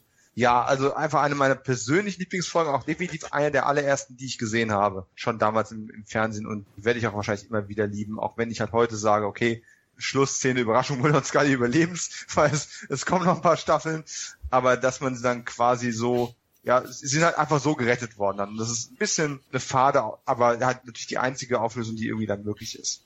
Ja, ich fand die zweite Isolationsfolge auch großartig und ich finde sie auch besser, weil eigenständiger als Eis. Stimmt. Und dafür ist sie für mich halt einfach dann noch ein, ein Stück weit gelungener und äh, ich war auch überrascht, wie gut sie ist. Ich kannte sie auch. Es ist auch eine Folge, die ich schon mehrmals gesehen habe, aber die verliert ja überhaupt nichts an Qualität, auch über die Jahre. Klar, der Angriff der Glühwürmchen klingt erstmal ein bisschen cheesy, aber ist es überhaupt nicht. Also passt auch alles, ist praktisch ein Öko-Horror-Folge die für mich dann auch eine klaustrophobische Atmosphäre hast. Du hast auch schon gesagt, na, die Schauspieler erstklassig, auch der Sheriff, ich weiß jetzt nicht, wie der Schauspieler heißt, spielt auch großartig und Titus natürlich sowieso, der ja sehr zwielichtig auch ist und das sind auch Charaktere, die er oft spielt und mm, liefert er da auch perfekt ab. Insgesamt die Effekte sind gut, wenn der Kokor geöffnet wird, auch eine schöne Leiche zu finden, mm, finde ich. Schöne Mumie, ja. Mhm. Ja, toll gemacht, also absolut. Die Wälder, du hast es gesagt, die Atmosphäre. Ich finde auch dann die Erklärung, was nicht immer in allen Folgen so ist, die ist plausibel. Irgendwie, ich kann das alles mhm. nachvollziehen. Dann mit den Baumringen und so und auch, ja, die Ökokritik, die unterschwellige, die hier zu finden ist. Also für ja. mich auch eine erstklassige Folge. Für mich, glaube ich, war es die drittbeste gemeinsam mit einer anderen von der Staffel. Also Leute, der Kokon unbedingt anschauen. Aber vor allem der ganze Regen, der da ist, also das hatte bei den Dreharbeiten ständig gekriegt, es war kein Kunstregen, ja. der, der provoziert wurde, aber es, es trägt dann auch einfach nochmal eine extra Schicht äh, Atmosphäre einfach nochmal oben drauf. Ähm, Darkness macht, halt, ja. Ja, macht, macht dieses, dieses ganze Waldgebiet ähm, einfach nochmal zu einem eigenen Charakter ein Stück weit, dieses ganze Terrain, wo wir da unterwegs sind. Und du hast ja glücklicherweise gerade die mumifizierte Leiche noch angesprochen und schön, dass Patrick vorhin im Piloten das schon herausgestellt hat. Als hätte man hier nochmal belegen wollen, guck mal, wir können das noch viel besser als im Piloten. Eine noch schönere mumifizierte Leiche, die irgendwo runterfällt und die wir dann aufmachen und die in einem Kokon eingewoben ist, das ist einfach super und an der Stelle auch nochmal äh, großes Lob an äh, Tobi Lendala und sein äh, Make-up-Effekte-Team. Ja, ich weiß, die hören den Podcast sowieso nicht, aber Tobi Lendala war für mich so einer der Special Make-up-Effekt-Götter äh, äh, in den äh, frühen 90ern und auch mit 90ern. Was der im Laufe der Serie da noch abgeliefert hat, ist einfach phänomenal, phänomenal. Äh, Patrick. Ja, ich möchte Folge Kacke gibt's dazu. Nein, nein, also überhaupt nicht, überhaupt nicht. Also ich, ich, ich werde jetzt mal einen negativen Punkt rauspicken, aber auch nur, weil ihr alles Positives jetzt auch schon gesagt habt. Äh, es ist eine tolle Folge, ich habe sie mit acht von zehn bewertet und es ist tatsächlich eine der wenigen Folgen, Single-Folgen, die ich mir so als äh, aus der ersten Staffel auch nochmal zur Brust nehmen würde. Einziger Schwachpunkt, und das ist natürlich jetzt auch Meckern auf hohem Niveau, wie äh, Florian immer äh, so schön sagt. Ähm, leider, leider sieht man diese Monsterglühwürmchen schon im Prolog dieser Folge. Mhm. Und das ist schade, weil, wenn sie den Kokon finden, du willst doch wissen, welches fiese Insekt in der Lage ist, einen Menschen komplett einzuspinnen. Mhm. Und du weißt aber schon, was es, also du, du siehst in dieser Folge schon, ja, den Verursacher mhm. dieses Effekts. Ja. Dieser Effekt, wenn man den vorher gesehen hätte, wenn man, weiß nicht, im Prolog irgendwie gezeigt hätte, da sind Leute verschwunden, man macht da äh, diesen Kokon auf und da sind mumifizierte Leute, äh, was ist da eine Riesenspinne oder was auch immer. Aber du weißt vorher schon, es sind diese runzligen Monstergewürmchen. Aber nichtsdestotrotz, also diese, diese Folge, obwohl diese Be äh, Effekte aus heutiger Sicht natürlich beschissen sind, funktioniert die Folge immer noch sehr, sehr gut. Und ja. das äh, deswegen Florians äh, äh, Anschauempfehlung oder Befehl äh, kann ich unterstützen. Absolut. Wenn, wenn äh, eine Single-Folge rausgenommen werden sollte, ähm, wenn man nur irgendwie vier, fünf Folgen hat, dann sollte sie auf jeden Fall dabei sein, ja. Mhm. Und durch die Doppelbelegung von Plätzen gerade noch auf Platz ja, zehn mit draufgerutscht, ist äh, die nächste Episode ganz knapp noch drauf gekommen, ein neues Nest der zweite Teil von äh, Eugene Victor Tums äh, Abenteuer im Kampf um äh, Leber. Ich weiß gar nicht, soll ich soll ich anfangen, möchte ein anderer, der die Folge mehr hasst und mehr liebt. Ich bin da wirklich sehr, sehr zwiegespalten, obwohl auch diese Episode bei Watch Mojo auf Platz 7 noch gelandet ist und in der, in der Rangliste von äh, Vulture.com auf Platz 23 aller Episoden gelandet ist, also auch relativ hoch platziert. Ich bin ein bisschen hin und her gerissen. Ich erinnere mich auch noch, früher sind ja Akte X-Episoden teilweise auch auf VHS in Deutschland noch erschienen, äh, was man vor allem mit den Mythologie-Mehrteilern eben gemacht hat. Was den Vorteil hatte, dass man hat schon bei, vor Pro 7 dann die Auflösung eines, eines Alien-Cliffhangers äh, im Fernsehen gezeigt hat, konnte man für extrem teures Geld ja, also vergiss mal die Blu-ray-Kosten, Florian, ähm, konnte man für extrem viel Geld diese VHS schon irgendwie ein, paar Wochen vorher kaufen. 40 und hatte Mark, die, oder?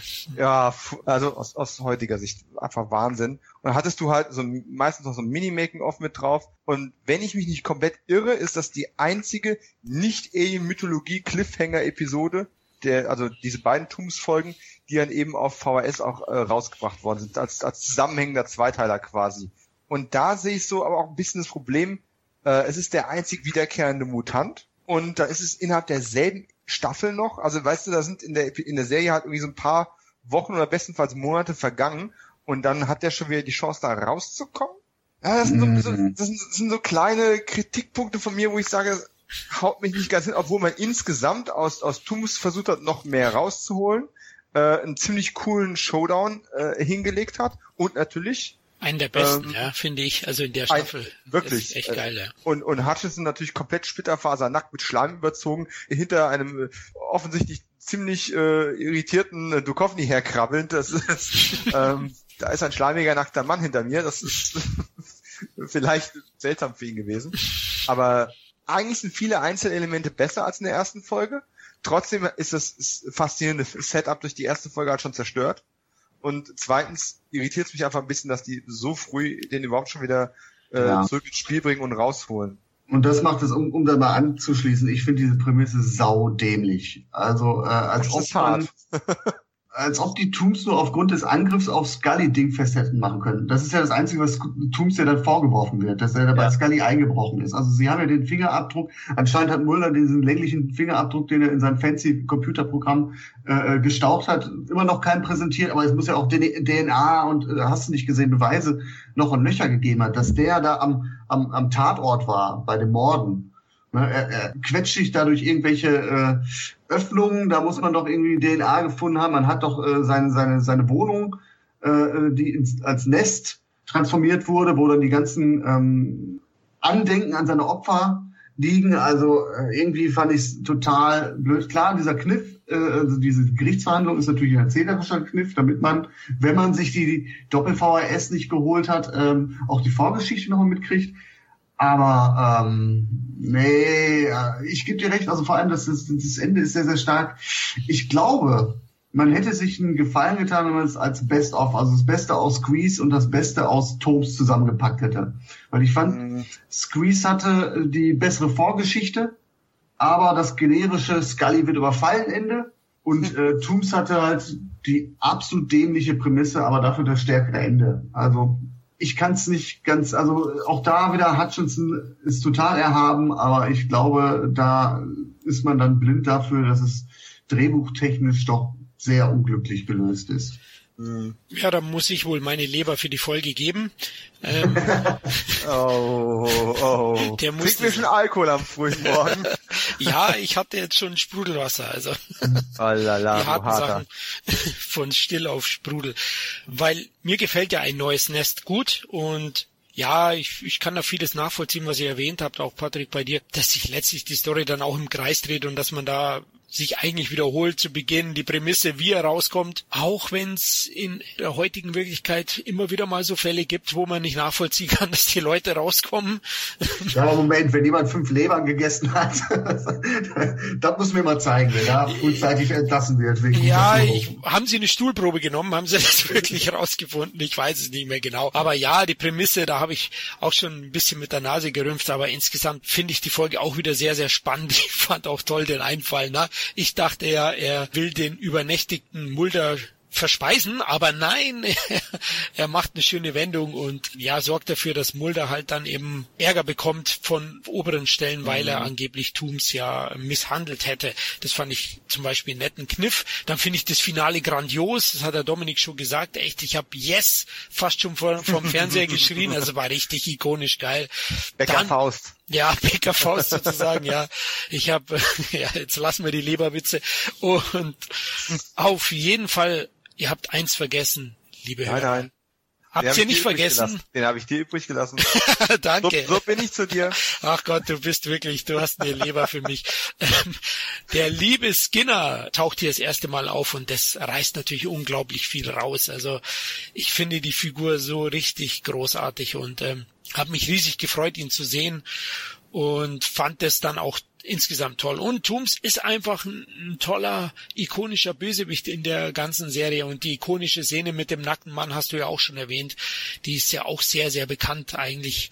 Wenn man dann Zusammenschnitte sieht, taucht die immer wieder auf. Und ich fand es einen gelungenen Abschluss. Fand auch gut, dass man da nichts mehr offen lässt, sondern dass insgesamt ähm, ja in dem Fall wirklich mal Nägel mit Köpfen gemacht, ne? Ungewöhnlich eigentlich für die Serie. Genau, Rolltreppe mit Tooms sozusagen. Das fand ich absolut gelungen und ähm, für mich insgesamt ein guter Zweiteiler. Klar, man hätte das auch vielleicht in ja in einer Folge wäre es halt irgendwie schwer geworden, glaube ich, zeitlich das unterzubringen. Man hätte es lassen können, ne? Man hätte es einfach lassen können bei der ersten Folge und hätte es hätte einfach nie wieder darauf zurückgegriffen. Oder mal in zwei drei Jahren für eine spätere Staffel noch was aufheben. Vielleicht aber zu schnell.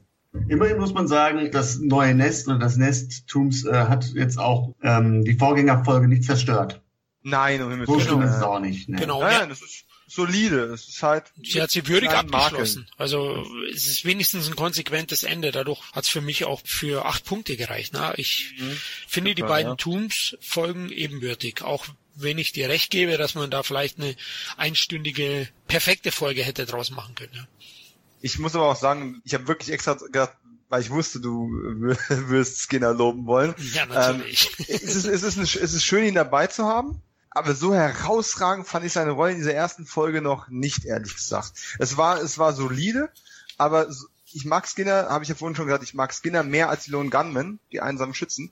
Aber die erste Szene von den einsamen Schützen fand ich stärker als die erste Szene von Skinner kurioserweise. Hm. Ähm, und auch der Raucher, dass der jetzt halt mit dabei ist, macht es mal auch jetzt auch wirklich raucht, ne? Hat er vorher geraucht, der Raucher? Ich, glaub, ich glaube nicht mal, ich bin mir gar nicht sicher, also ich meine geraucht ja, aber halt nicht wirklich gezogen, ne? ähm, weil weil ja auch äh, er hat nur gehalten. ja, weil, weil William B. Davis ja auch dann damals äh, Nichtraucher war. Ja. Ähm, aber für mich ist es einfach so ein bisschen, so wir bringen jetzt einen neuen Vorgesetzten, einen etwas dynamischeren Vorgesetzten als die Typen, die man vorher schon mal gesehen hat.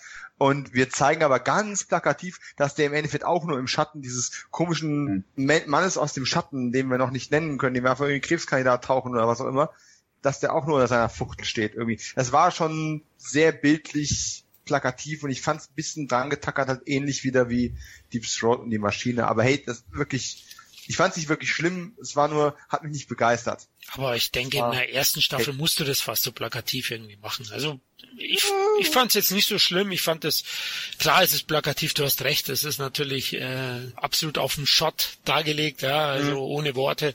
Aber ich finde Skinner erst zart eingeführt, aber gelungen. Zart? zart hey, Mutter, setzt sich hier in die aus Kissen. Also Skinner und Zart in einer, in einer Verbindung. Ich, ich, finde, ich finde die Geschichte so schön, wie er eigentlich zu der Rolle gekommen ist. Dass er sich ja auf mehrere, mehrere Rollen für Akte X, auch für äh, Nebenrollen beworben hat und immer abgelehnt worden ist. Und dann für, beim Casting für Skinner so pisst war, dass er dann die Rolle gekriegt hat, dass er so gut war. Und das war, er sagt dann selbst auch, so froh, dass es dann gelaufen ist, weil alle anderen Rollen, auf die er sich beworben hatte, das waren irgendwie ein, einmalige Nebencharaktere und dass dann Skinner dann zu einer vollwertigen Nebenfigur wird, äh, die dann nachher auch ihre eigenen Folgen kriegt und immer weiter wächst. Ähm, das war auch gar nicht so abzusehen. Ne? Und das war für ihn ein Glücksfall. Aber ich ja. kann mir richtig vorstellen, mit was für einer Fresse er aufge aufgetaucht ist. So die, er hat sich dann irgendwie noch die Haare, äh, seine Resthaare nochmal so stopplich stehen lassen. Das sah aber richtig aus wie so, weiß ich, wie so ein Bar Brawler, der reinkam. Und äh, ja, also, also eher, also eher mehr wie, wie der Typ aus Schocker dann aufgetreten. ähm, so bisschen das Craven-Feeling verbreiten.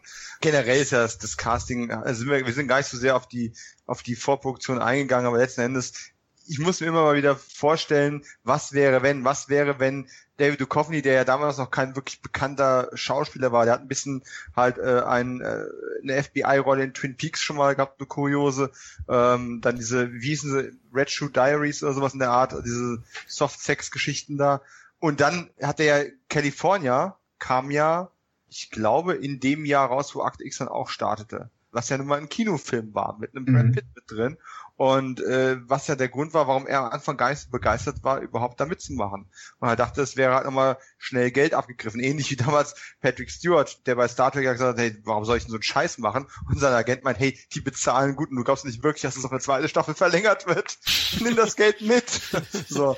Und ähm, so kann man sich manchmal irren. Und ich sag mal, ich weiß nicht genau, wie weit er im Casting gekommen ist, aber Kevin Sorbo, heute ja bekannt und geliebt durch äh, die legendären Reisen des Herkules. Der war ja ziemlich weit im Rennen noch mit drin gewesen um diese Rolle des Fox Mulder. Und wenn ich mir überlege, wie Herkules als Mulder gewesen wäre, das ist schon interessant. Da gruselt sein eher. Vorsichtig ausgeht. Und letzten Endes, ich spinne den Gedanken mal weiter. Der Sender wollte ja auch eher eine, eine Sexbombe als Scully haben und nicht so einen nüchternen, coolen Typen. Stell dir mal vor, ne? Kevin Sorbo, Pamela Anderson. Ach, Ach du Scheiße. Das, das wäre X, X, X. Das wäre in eine andere Richtung gegangen, glaube ich auch. Ja. hart. Die wirklich unheimlichen Fälle des FBI. Da wäre nichts zart gewesen. Unheimlich scharf. Oh Mann. Aber ja, welchen Platz hat denn Tooms oder Squeeze 2 äh, bekommen? Toom, Tooms äh, ist gerade noch so in den Top 10, also das äh, ah, Platz 10 hast du gesagt, ja. Platz 11,5, ne, aber durch die Doppelbelegung von Plätzen ist der quasi noch auf die 10 gerutscht, ja. Ja, okay. Ähm, also von daher ist noch solide mit drin. Auch das, auch das Nest, die ursprüngliche Folge, hat es ja bei uns nur auf den Platz nur auf den Platz 7 geschafft. Also äh, eigentlich alles gut an der Stelle.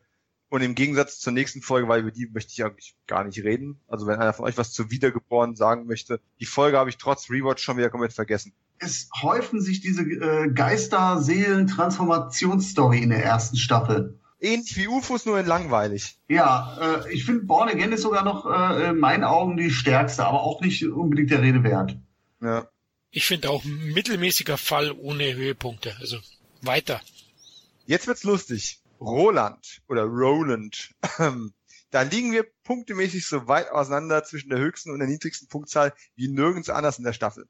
Das Punktespektrum unten wird bestritten von Überraschung Patrick mit bombastischen, ich darf es ja wohl sagen, drei Punkten. Und der Grund, warum diese Episode, die äh, selbst der punktegroßzügige Florian äh, nur mit sechs bewertet hat, ich bin wahrscheinlich der einzige Grund, warum diese Folge nicht komplett äh, auf unsere Flopliste gerutscht ist, weil ich äh, dem, dem guten Roland noch siebeneinhalb Punkte gegeben habe. Puh. So. Ja, das ist mal ein Spektrum hier. Ähm, nichtsdestoweniger ist diese Folge auf keiner Liste. Wir wollen nur kurz erwähnen, warum sie schlecht oder gut ist, je nachdem, wem man Glauben schenken mag, weil ich mochte sowohl das Thema, die Kryogenik, was ja angesprochen wird, äh, gut, Gedankensteuerung ist jetzt wieder eine andere Sache, aber die, die kryogene Technik fand ich interessant. Die Idee mit dem autistischen ähm, äh, Hausmeister, der äh, es war oder eben nicht war. Und ich persönlich finde, diese Folge steht und fällt eben mit dem äh, Schauspiel von, jetzt werde ich mich blamieren, ähm, Celiko Ovanek oder wie auch immer er ausgesprochen wird. Dann mögen mich bitte korrigieren. Der Typ ist immer gut und das war er damals auch schon den letzten Jahren hat man ja, keine Ahnung, der war Bösewicht in der ersten 24-Staffel und so weiter und so fort. Der war bei Heroes dabei gewesen, hat eine ganze Menge wiederkehrende Rollen in einer Menge Serien gehabt. Aber hier war er noch unbekannt ich wusste damals auch nicht, wer es ist. Ich habe ihn dann nur später wiedererkannt, als ich ihn woanders gesehen habe. Eine Frage zu Jelko Ivanek. Hat der... Uh, jetzt aber... Ui, ui, ui. Hey, Florian. Ja, Patrick, du weißt ja, meine Frau kommt aus Kroatien, deswegen weiß ich, wie man das... Die hat dir auch erstmal dann nochmal äh, beigebracht. Ja, ja genau. Vor, vor, vor Podcast, also eine halbe Stunde Sprechtraining. Ich habe ja tatsächlich auf der Volkshochschule Kroatisch belegt gehabt, ähm, zwei Jahre. Oh, ähm, ich habe was gelernt, sehr schön. Ganz kurz eine Frage zu dem, zum Herrn ja. Ivanek. Gibt es eine Rolle, wo er nicht todkrank aussieht. Also der Typ, der ah. schaut ah. wirklich todkrank jedes Mal aus. Also blasser und so geht's ja kaum. Ja, so als Vampir in True Blood und sowas macht absolut Sinn, ihn zu casten. ja. äh, und auch diese Rolle hier, ich fand ihn aber jetzt zum Beispiel als gerade als Gegenspieler in 24 oder eben auch in Heroes fand ich ihn sogar relativ äh, fidel. Okay, ja. bei bei Damages schaut er auch immer äh, ziemlich fertig aus, die die Thriller-Serie mit Glenn Close. also da habe ich ihn stark in Erinnerung, da spielt er auch groß auf. Aber ich wollte dich eigentlich nicht unterbrechen. Nee, äh, ist ja, ist ja gut. Mein Punkt ist, wahrscheinlich haben wir hier diesen großen Spread zwischen der niedrigsten und der höchsten Punktzahl einfach nur deswegen, weil ich sein Spiel als besessener, ferngesteuerter, autistischer Hausmeister mit Mathe-Genie-Ambitionen, äh, ähm, ich fand das Spiel gut und sehr authentisch. Ähm, ich stehe da voll hinter, den, hinter dem Regisseur, der äh, noch jahrelang davon geschwärmt hat. Und mich jetzt das Thema äh, kryogene Technik hat mich damals auch sehr interessiert. Und von daher ist die Folge für mich oberes Mittelfeld. Und ich glaube, Patrick sieht es einfach mit dem Schauspiel anders. Ah, das kann ich mir die drei Punkte nicht erklären. Ähm, ja, er, er macht einen guten Job, aber man merkt, dass es gespielt ist. Und das reißt mich sehr stark raus. Also ich will auch gar nicht mehr von Tracy reden, weil das ist so das mieseste Schauspiel. Äh, das ist dann wirklich äh, für jeden, der ein Handicap hat, eigentlich schon eine Beleidigung. Mhm. Also das äh, ist sowas von overacted und äh, wird dem Ganzen nicht gerecht. Und äh, ja, ich, ich, vielleicht hätte ich weniger Probleme, wenn äh, äh, Ivanek den äh, so ein bisschen mehr als Rainman angelegt hat, sondern also so dieses Autistische mehr hervorgehoben hat und nicht dieses äh, krasse Gehandicapte. Mhm. Ja, und äh, wenn man nicht gerade Leonardo DiCaprio ist, ähm, das, es reißt mich oft, oft raus. Ja, okay. Vielleicht bin ich, bin ich da auch einfach zu picky, ne, weil ich da auch äh, in dem Bereich mal auch ein bisschen gearbeitet habe und da halt ein bisschen drauf, äh, halt auch darauf achte. Bin dann vielleicht auch hart mit der Folge ins Gericht gegangen. Am Ende der Season stellt sich dann auch so ein bisschen so ein bisschen Frust ein. aber äh, ja, äh, aber auch so das ganze Zusammenspiel. Auf der Habenseite haben wir wohl den fiesesten Tod in der Season, mhm. den man aber halt nicht wirklich sieht. Und dazwischen haben wir ganz viel trashy äh, äh, Genetik-Talk. Ja, hm. Und es ist halt wieder auch wieder äh, so eine Seelenkiste, die wir jetzt zum vierten Mal jetzt hier sehen. Also, ja. na, hm. ja, die Steuerung war so ein bisschen, da sag ich ja, es war ein bisschen grenzwertig, deswegen auch keine Top-Folge, aber. Hm. Ich ja, ich finde auch, man wiederholt sich halt auch in gewisser Weise und ja, Ivanek spielt schon sehr, sehr gut, große Leistung von ihm, aber irgendwie ist es, also wie er Roland anlegt, das ist schon für mich auch am Rande äh, zur Karikatur. Also ich will ihm jetzt nicht Unrecht tun, aber ich habe mich da auch ein bisschen schwer getan. Und insgesamt. Das ist unangenehm manchmal, ja, ja. Ich. Also zuzuschauen, genau. Also ich, ja. ich habe mich da auch ein bisschen ertappt, wo ich dann fast wegschauen wollte. Und ich finde es ein bisschen träge auch insgesamt die Folge. Das schon, ja. Ja, die könnten ein bisschen mehr, ein bisschen mehr Pep gebrauchen. Tja, und damit sind wir schon bei Folge 23 von 24 und jeder, der zumindest Mathe Grundkenntnisse hat, wird dann erkennen, es ist nur eine Folge übrig. Und äh, ja. Darf ich, darf ich vorher noch eine Zwischenfrage stellen? Aber weil sicher mir das jetzt gar nicht so bewusst ist. Die Flop 3 Äh, ich weiß, dass wir Space hatten. Ich weiß, dass wir Ghost in the Machine hatten. Was ist denn der, der andere in der Top 3? Wenn wir jetzt, also die, ich kann ja, so viel kann ich verraten, die letzte Folge ist nicht in der Flop 3. ähm, Habe ich es nicht extra erwähnt, dann tut es mir unglaublich leid. Äh, es war der Wunderheiler. Ah, okay. okay. Also der Miracle Tippmann okay. äh, ist, ist die Flop 3, die Flop 2 war äh, Space besessen und der Geist in der Maschine ist die Flop 1. Ah, okay, sehr schön. Diese Folgen sind definitiv die unserer Meinung nach schlechtesten. Und ich glaube, auch wenn wir bei einigen Folgen jetzt überlegen, man könnte ihnen vielleicht mal einen halben Punkt mehr oder weniger geben, aber diese Flop 3 wird keiner ankratzen. Das ne? ist schon richtig verdient. Ja, ja. würde ich jetzt auch sagen, ja. Die, die haben auch zum nächsten schlechten ähm, zwei Punkte oder zweieinhalb Punkte Unterschied gehabt. Also äh, danach kommt irgendwann diese, diese, diese Schattenfolge mit der Telekinese und äh, Roland durch die gemixte Wahrnehmung ist auch sehr weit hinten gewesen. ähm, aber wirklich Wunderheiler besessen und die verdammte Maschine sind schon äh, die sind schon richtig gut schlecht. Also die haben es verdient, irgendwo mal schief zu bleiben. Das müsste man mal schreiben aufs Plakat. Dieser Film ist wirklich gut schlecht. Vielleicht ist es ja eine super Marketing-Idee, äh, eine Box mit den schlechtesten Folgen rauszubringen. oh Gott. Ja, kein, kein Bestes, sondern den Worst of. Oh mein Gott. Die haben schon immer einen Grund gesucht, um auf Star Trek oder äh, Act X oder auf was auch immer rumzuhacken. Kaufen Sie jetzt. Flop 5. Mit so super Folgen wie Space. also ganz ehrlich, ich glaube, wenn wir irgendwann mal auf die ganze Serie zurückblicken, wird Space immer noch einen ziemlich miesen Platz belegen. Nee, das glaube ich, ich auch. Echt überzeugt von. Ich habe gerade so vor Augen so, so, so einen Fake-Werbetrailer, so mit den schlechtesten Szenen so reingeschnitten. Das ist bestimmt ganz gut. Der, mit, äh, mit, mit, dem, mit dem Ghost in the Machine, dieser, warum dieser Roboter auch, also die KI auch spricht. Also, ja, oh Gott. das verstehe ich überhaupt nicht. Also, aber nee, das ist ein schöner Gedanke. So, Sie kennen die Emmy-nominierten Episoden. Sie kennen die Golden Globe-Leistungen von bam, bam, bam, bam, bam. Sie kennen all die Highlights. Sehen Sie jetzt den Bodensatz. Die Lowlights, ja, genau. Oh mein Gott. Aber Commander Bells, wie er sich windet. Oh! ja, wie das Pac-Man-Gesicht ihn ergreift, ne? Oh mein Gott. Das ist auch schlimm, ja. Ähm, ja, nee, das Schöne ist ja, wir haben einen sehr starken Piloten gehabt. Wir hatten zwischendrin erstaunlich viele, erstaunlich gut bewertete Episoden.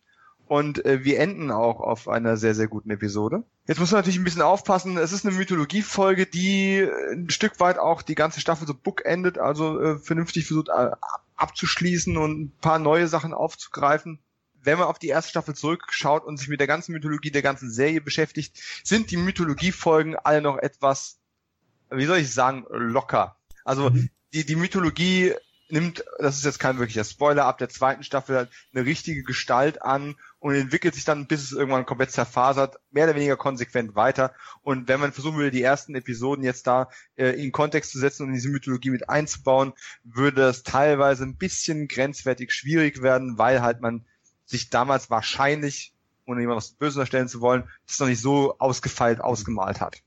Nichtsdestoweniger enden wir mit das Labor oder ähm, Erlenmeyer Flask enden wir auf einem extrem hohen Niveau. Wir alle drei haben dieselbe Punktzahl gegeben, jeder von uns neun Punkte. Und äh, es ist auch dann damit die verdiente Top 2 und also beziehungsweise teilt sich Platz 1 mit, mit Täuschungsmanöver, die denselben Punkteschnitt bekommen hat. Und ähm, hatte auch die höchste Einschaltquote der ganzen Staffel in Amerika. Gab es da eigentlich auch eine VHS von den beiden? Nein. Nee, okay. Nein. Und äh, einführen. ja, und ist auch auf dem Gesamtranking aller Episoden bei vulture.com auf äh, Platz 18 äh, gelandet und damit auch sehr weit oben platziert. Ja, äh, das Labor. Normalerweise würde ich ja jetzt sagen, ne, der, der die höchsten oder die wenigsten Punkte gegeben hat, fängt mal an, da wir alle absolut identisch gewesen sind. ähm, wird das relativ schwierig. Äh, unser Podcast, Patrick. Oh. oh. Ja, ach, äh, ich finde, sie, sie steht in dem Geist von EBE. Das macht die Folge halt sehr, sehr stark. Sie ist sehr dicht. Ähm, man hat viele What the fuck Momente, Twists drin, Menschen ein Aquarium. Man merkt endgültig, hier ist so also richtig Scheiße am Dampf, richtig große Scheiße. Also für mich ist das irgendwie so wie so ein Kickoff für die Mythologie. Mhm. So fühlt sich das für mich dann an. Ja. Ne? Äh, viele, viele kleine äh, interessante Nebeninfos, die für mich als Alien Addict, äh, da geht mir das Herz auf, wenn äh, es dann um außerirdische DNA geht und äh, Default sagt, äh, oder Müller fragt, woher haben sie die denn? Aus Roswell? Und Default sagt so, Roswell, ach Quatsch, wir hatten ein halbes Dutzend bessere Bergungsoperationen. Ne? Und das ist alles so, ah, da, da geht mir echt das Herz auf. Und ähm, ja, was diese Folge einfach so äh, erinnerungswürdig macht und ähm, darf ich als euer Podcast auch diese, diesen Spoiler jetzt raushauen oder? Aber natürlich, einer muss. Also es ist einfach, einfach, ja, einer muss es. Es ist einfach ein krasser Move, der Tod, Tod von oder die Ermordung von Deep Throat. Mm, und absolut, das ja. ist so wirklich so ein Moment, so wow, man hatte das Gefühl, dieser Charakter ist noch nicht auserzählt. Wie auch, ähm, die Stories basierten ja eher so ein bisschen lose und Default war halt ein undurchsichtiger Charakter. Aber du hattest bis dahin das Gefühl, also in dem Wissen, dass du, wenn du Akte X einen Rewatch machst, es geht ja noch weiter, es kommen noch weitere Staffeln, dieser Mann nimmt noch eine sehr wichtige Rolle ein. Und dann wird er einfach mal so umgebracht. Na gut, heute in Zeiten von The Walking Dead oder äh, Game of Thrones ist es natürlich inflationär. Aber damals ist das ja schon echt ein krasser Move gewesen. Ja, absolut. Ein, ein richtiger Schockeffekt, der ja auch mit den berühmten letzten Worten dann äh, auf dieser Brücke oder was es war endet. Vertrauen Sie niemandem, was ja ein weiteres Motto auch der Serie im Prinzip ähm, geworden ist. Und äh, diese Episode hat, hat so viele erinnerungswürdige Momente. Der Auftakt äh, wirkte fast wie aus irgendeiner Krimiserie, die auf einmal so ein bisschen Action-Elemente drin hat. Ne? Wir haben eine Autoverfolgungsjagd, wo ich auch auf einmal auch dachte, hm, falsche Sendung eingeschaltet, bin ich jetzt hier bei NYPD Blue gelandet oder was ist los? ähm, wir, wir haben das erste Auftreten auch von äh, gewissen grünlichen, blubbernden Substanzen, äh, die später nochmal in einem leicht anderen Kontext eingeführt werden. Und allein dieses, wir haben auf einmal nicht mal nur Aliens, sondern wir haben inzwischen noch äh, Alien-DNA und man weiß nicht genau, was sie damit gemacht haben, aber letzten Endes sehen wir halt Menschen in diesen Tanks, also offensichtlich Menschenexperimente und das, du hast vollkommen recht, es gibt nochmal ein ganz anderes Level zu diesem Verschwörungsplot irgendwo dazu. Davon ab, dass diese Szene auch grandios gefilmt ist, wenn die Kamera ja. so leicht hochzoomt und du siehst, wie groß dieser Raum eigentlich ist und wie viele Aquarien das sind, ne? Ja, ja, der Production Value ist einfach riesig. Ich meine, klar, heute, du hast schon gesagt, Walking Dead oder, oder auch Game of Thrones, die würden heute wahrscheinlich dann mit CGI noch irgendwie 200 Kanister hinten dran ballern, aber das ist ja damals alles noch gebaut worden und ich, ich finde das auch super umgesetzt und man reißt das Team auch ein Stück weit auseinander, erstmal. Äh, sie sind ja über weite Strecken Muller und Scully ja auch getrennt. Man kann dummerweise inzwischen halt kaum noch übersehen, dass Gillian Anderson extrem schwanger ist. Ähm, also äh, die Art und Weise, wie man über die ganze Staffel gesehen hat, wie sich permanent ihre Frisur und ihre Klamotten ändern und dann wurden die Klamotten immer weiter und weiter und weiter. Das ist schon richtig hart teilweise. Sie hat das ja irgendwann Mitte der Staffel erst dann, äh, ist sie, gut, sie ist ja schwanger geworden von einem einen der Produktion Beteiligten. Ach so, ja. ja. Wusstest du nicht? nee, ähm, wusste ich nicht. Clyde Klotz oder so, wie der hieß. Was war ähm, der? Der war... Clyde Klotz? Der war, der war entweder, entweder war er Ausstatter oder er war beim, beim Sound Department. Ich bin mir gar nicht mehr ganz sicher. Nicht, dass er sich reingeschmuggelt hat, einfach so. Ein früher Fan. ähm, aber trotzdem, ne, damit Mulder äh, und diese diese verätzten Augen, das war auch heftig gewesen. Schade, Lindsay Ginter als als als Killer, der dann später noch irgendeinen mystischen Namen verpasst bekommen hat äh, im, im Rückblick. Auch eine harte, kantige Type, von dem man kaum was sieht in der Episode. Ähm, ja, der war einfach auch zu, zu einem Hassobjekt ein Stück weit, wirkt durch diesen, ist ja voll, vollkommen unvorhersehbar man, man denkt ja die ganze Zeit so, hoffentlich kriegen wir Mulder wieder, hoffentlich kriegen wir Mulder wieder. Ähm, dieser Austausch ist gefährlich. Klar weiß man es heute. Aber damals hast du es einfach nicht kommen sehen. Es war so vollkommen unvermittelt. Ein Akt willkürlicher Gewalt. Und äh, mit Jerry Harlan verlieren wir da ein echtes Pfund der, der ersten Staffel. Und äh, ja, wie man es in der zweiten Staffel ersetzt hat, werden wir erst erfahren im nächsten Podcast. ähm, auf jeden Fall super Abschluss, der viel aufgreift, viel neu macht und auch einfach sehr schnell erzählt ist. Also ähm, gerade auch im Verhältnis zu manchen etwas trägeren Folgen kommt die richtig auf den Punkt und es passiert alle paar Minuten wieder irgendwas Neues. Und äh, das ist schon, ist schon richtig gut. Was die Folge bei mir geschafft hat, also ich war ähnlich wie Patrick, glaube ich, ein bisschen müde so am Ende, weil wir, ich habe es ja auch ziemlich durchgerotzt, durchgeschaut. Mhm. Und die Folge hat es sofort wieder geschafft, dass ich jetzt am liebsten gleich mit der zweiten weitergemacht hätte. Also mhm. da funktionieren die Cliffhanger, die mehrfachen Cliffhanger sozusagen fast schon.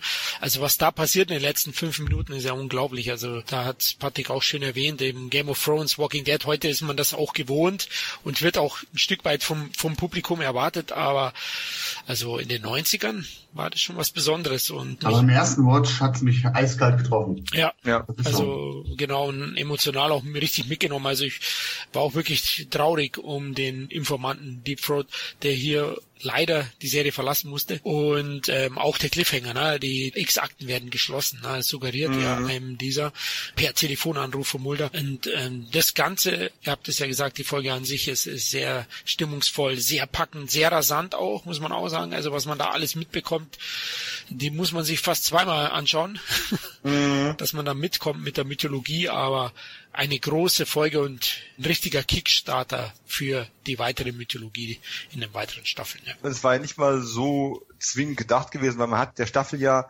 äh, hier auf gelungene Art und Weise eine Geschlossenheit gegeben, auch einfach vor dem Hintergrund, dass es noch vollkommen unklar war, ob man eine zweite Staffel überhaupt bekommen würde zu dem Zeitpunkt. Und äh, erst dann der Quotenerfolg und vor allem die nicht nachlassenden, sondern im Laufe der Staffel steigenden Zuschauerzahlen. Ja, klar waren immer Schwankungen, aber äh, über die Staffel hinweg gesehen sind die, sind die Quoten immer weiter angestiegen und die Serie hat einfach angefangen, eine gute Mundpropaganda zu bekommen. Und das waren so eine Sache, wo man dann sagt, okay, wer ist jetzt bei dieser einen Staffel geblieben? Die wäre gut abgeschlossen gewesen. Ne? Die X-Akten sind geschlossen worden, es sind viele, viele Fragen offen, man hat einen richtigen Schockmoment nochmal gehabt. Aber es wäre eine, eine Staffel, wo man immer hätte mehr haben wollen, die aber trotzdem vernünftig abgeschlossen worden wäre. Auch durch die letzte Szene mit dem Raucher nochmal. Tolle ja, die ist ja, die ist ja quasi gespiegelt. Diese Szene genau. gibt's ja so auch in der ersten Folge. Zum Pilot, ja. Genau. Wobei ich das schon ein bisschen schmunzeln wollte, also super geile Szene, aber ich musste schon schmunzeln, dass er dann Alien-Fötus einfach so einen Karton stellt. Das, das stimmt doch. ja. ja, aber weißt, das, das Geile daran fand ich einfach auch dieses, dieses nochmal eins draufsetzen. Die machen die ganze Folge ein riesen Gedäzer draus, dass du diesen, diesen einen Embryo da bringen musst, das ist was unglaublich Wertvolles und er mhm. schmeißt es in so einen Karton rein, wo quasi noch ne, da stehen auch irgendwie 50 weitere in dem Regal drin. Das ist nichts ja. Besonderes, was wir die ganze Zeit für was Besonderes gehalten haben. Ja. Ist, ist schon richtig gut gemacht. Er legt sie fast schon widerwärtig da rein, ja, mein Gott. Neben den alten, alten Legos. ja, genau. auch wie die Tür gesichert ist, muss ich natürlich lachen, ja, was da alles drin ist und dann zack, nur mit dem Code und fertig. ja, ja. Aber war es, war es nicht sogar das erste, ich müsste gerade überlegen, ob es in der ersten Folge gesehen hat. Ich glaube, in der ersten hat man es noch nicht gesehen, erst jetzt, dass dann quasi dieses, dieses Pentagon-Logo äh, noch mit drauf war, ne? Und dann sagen, oh, ja, hier, doch, doch, doch, doch, das war aus der ersten Folge. Doch, war der erste Folge auch schon drin. Da packt er das Implantat, glaube ich, ja rein. Ne? Ja, ja, genau, genau, richtig. Aber es ist einfach insgesamt ein sehr, sehr gelungener Abschluss und äh, kein Wunder, ähm, dass es quasi auch zusammen mit, mit Täuschungsmanöver auf unserem ersten Platz gelandet ist. Ähm, so gesehen eigentlich auch der verdient, also eigentlich der moralische Sieger, oder? Dadurch, dass alle neun gegeben haben, wir ja, haben bei IBI ja so kleine, kleine Schwankungen gehabt. Das stimmt. Du hast recht. Du hast recht. Eigentlich sollten wir es zum, zum Sieger ehrenhalber machen. Und äh, ja, wie Florian schon gesagt hat, es ist einfach ein super ähm, Kickstarter, auch um zu sagen, so, hey, zweite Staffel, ne? Wann kommt sie endlich? Äh, kleine Überraschung, das ist schon eine ganze Weile her, dass die gekommen ist. Aber ähm, ja, ich bin mit meinem Rewatch schon ein Stück weiter. Ich sag's ja jetzt nur mal so. Ne? Zwinker, zwinker.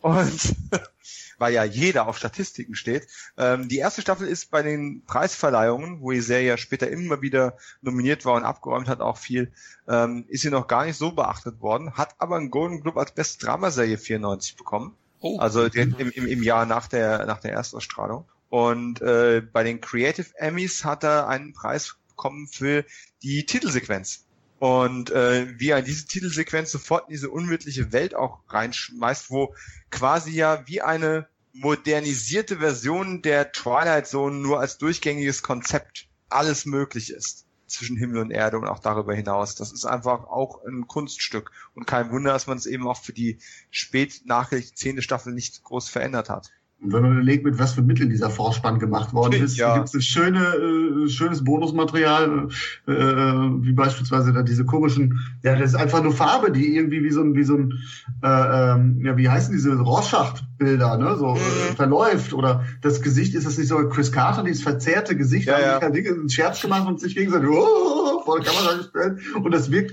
wahrscheinlich, wenn es gemacht hat, super Gaudi, aber es wirkt dann super gruselig in den Vorspann. Also grandios. Dank der ja. Musik natürlich auch, ja. Ja, klar, natürlich auch. Übrigens, kleine Randbemerkung, auf der schon mehrfach erwähnten äh, Vulture.com-Liste, äh, wo sie alle Episoden durchnummeriert haben von der besten bis zur schlechtesten. Wollt ihr mal wissen, was da die drei schlechtesten Folgen waren, die mit der ersten Staffel zu tun haben? Ich habe mich jetzt natürlich nur auf erste Staffel-Episoden konzentriert, mhm. nicht auf den Kram rundherum. Gerne. Die schlechteste, die schlechteste Folge der ersten Staffel nach dieser Liste ist Space auf Platz 178. Die zweitschlechteste Folge auf Platz 177 ist äh, Verwandlungen, die Werwolf-Episode. Äh, mhm. Und der Jersey Devil auf 175. Ui. Also obwohl wir jetzt hier gerade... Wo ist der Ghost in the Machine? Nicht in den zehn schlechtesten Episoden aller Zeiten dabei. Na, das auch nicht. Aber ich habe tatsächlich nur mal gut, so was sind denn die drei, die drei schlechtesten und dann dauert es eine ganze Weile, bis eine neue äh, Staffel 1 Episode in dieser Liste auftaucht. Ja, diese drei sind mit Abstand weit abgeschlagen in diesem Gesamtranking. Also aber da sind dann, das heißt aber auch, dass es gibt noch äh, knapp äh, 30 Folgen, die noch schlechter sind. Korrekt. Ja, ja. Freue mich schon so, drauf. So, so kann man natürlich, so kann man es natürlich auch sehen. Da Aber gibt's noch ein paar. Verwandlungen wundert mich jetzt schon, dass so schlecht gesehen wird. Also ja, vor allem also, zeitlichen Kontext zu damals.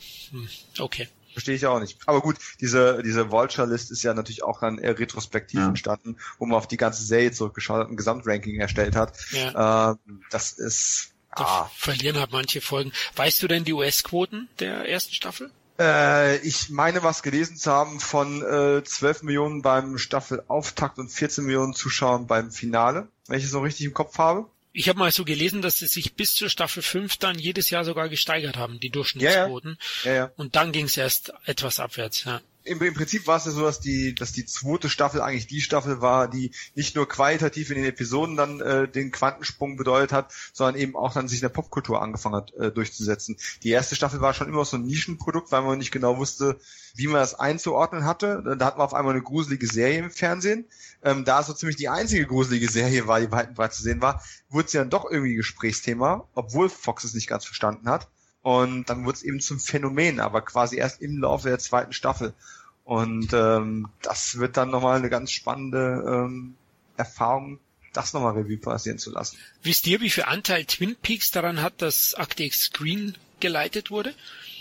Eigentlich relativ wenig. Man, man möchte fast meinen, es wäre mehr.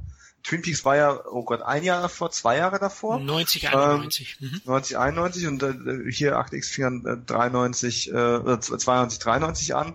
Chris Carter hatte ja ungefähr ein Jahr lang versucht, die Serie ähm, zu verkaufen ist x-mal gescheitert. Und äh, ich persönlich, man sagt ja immer, 8X ist die Mutter der Mystery. Und ich persönlich denke dann so, ja, okay, dann ist äh, Twin Peaks halt die Großmutter der Mystery. Zumindest mal was, was den cineastischen Ansatz anbelangt.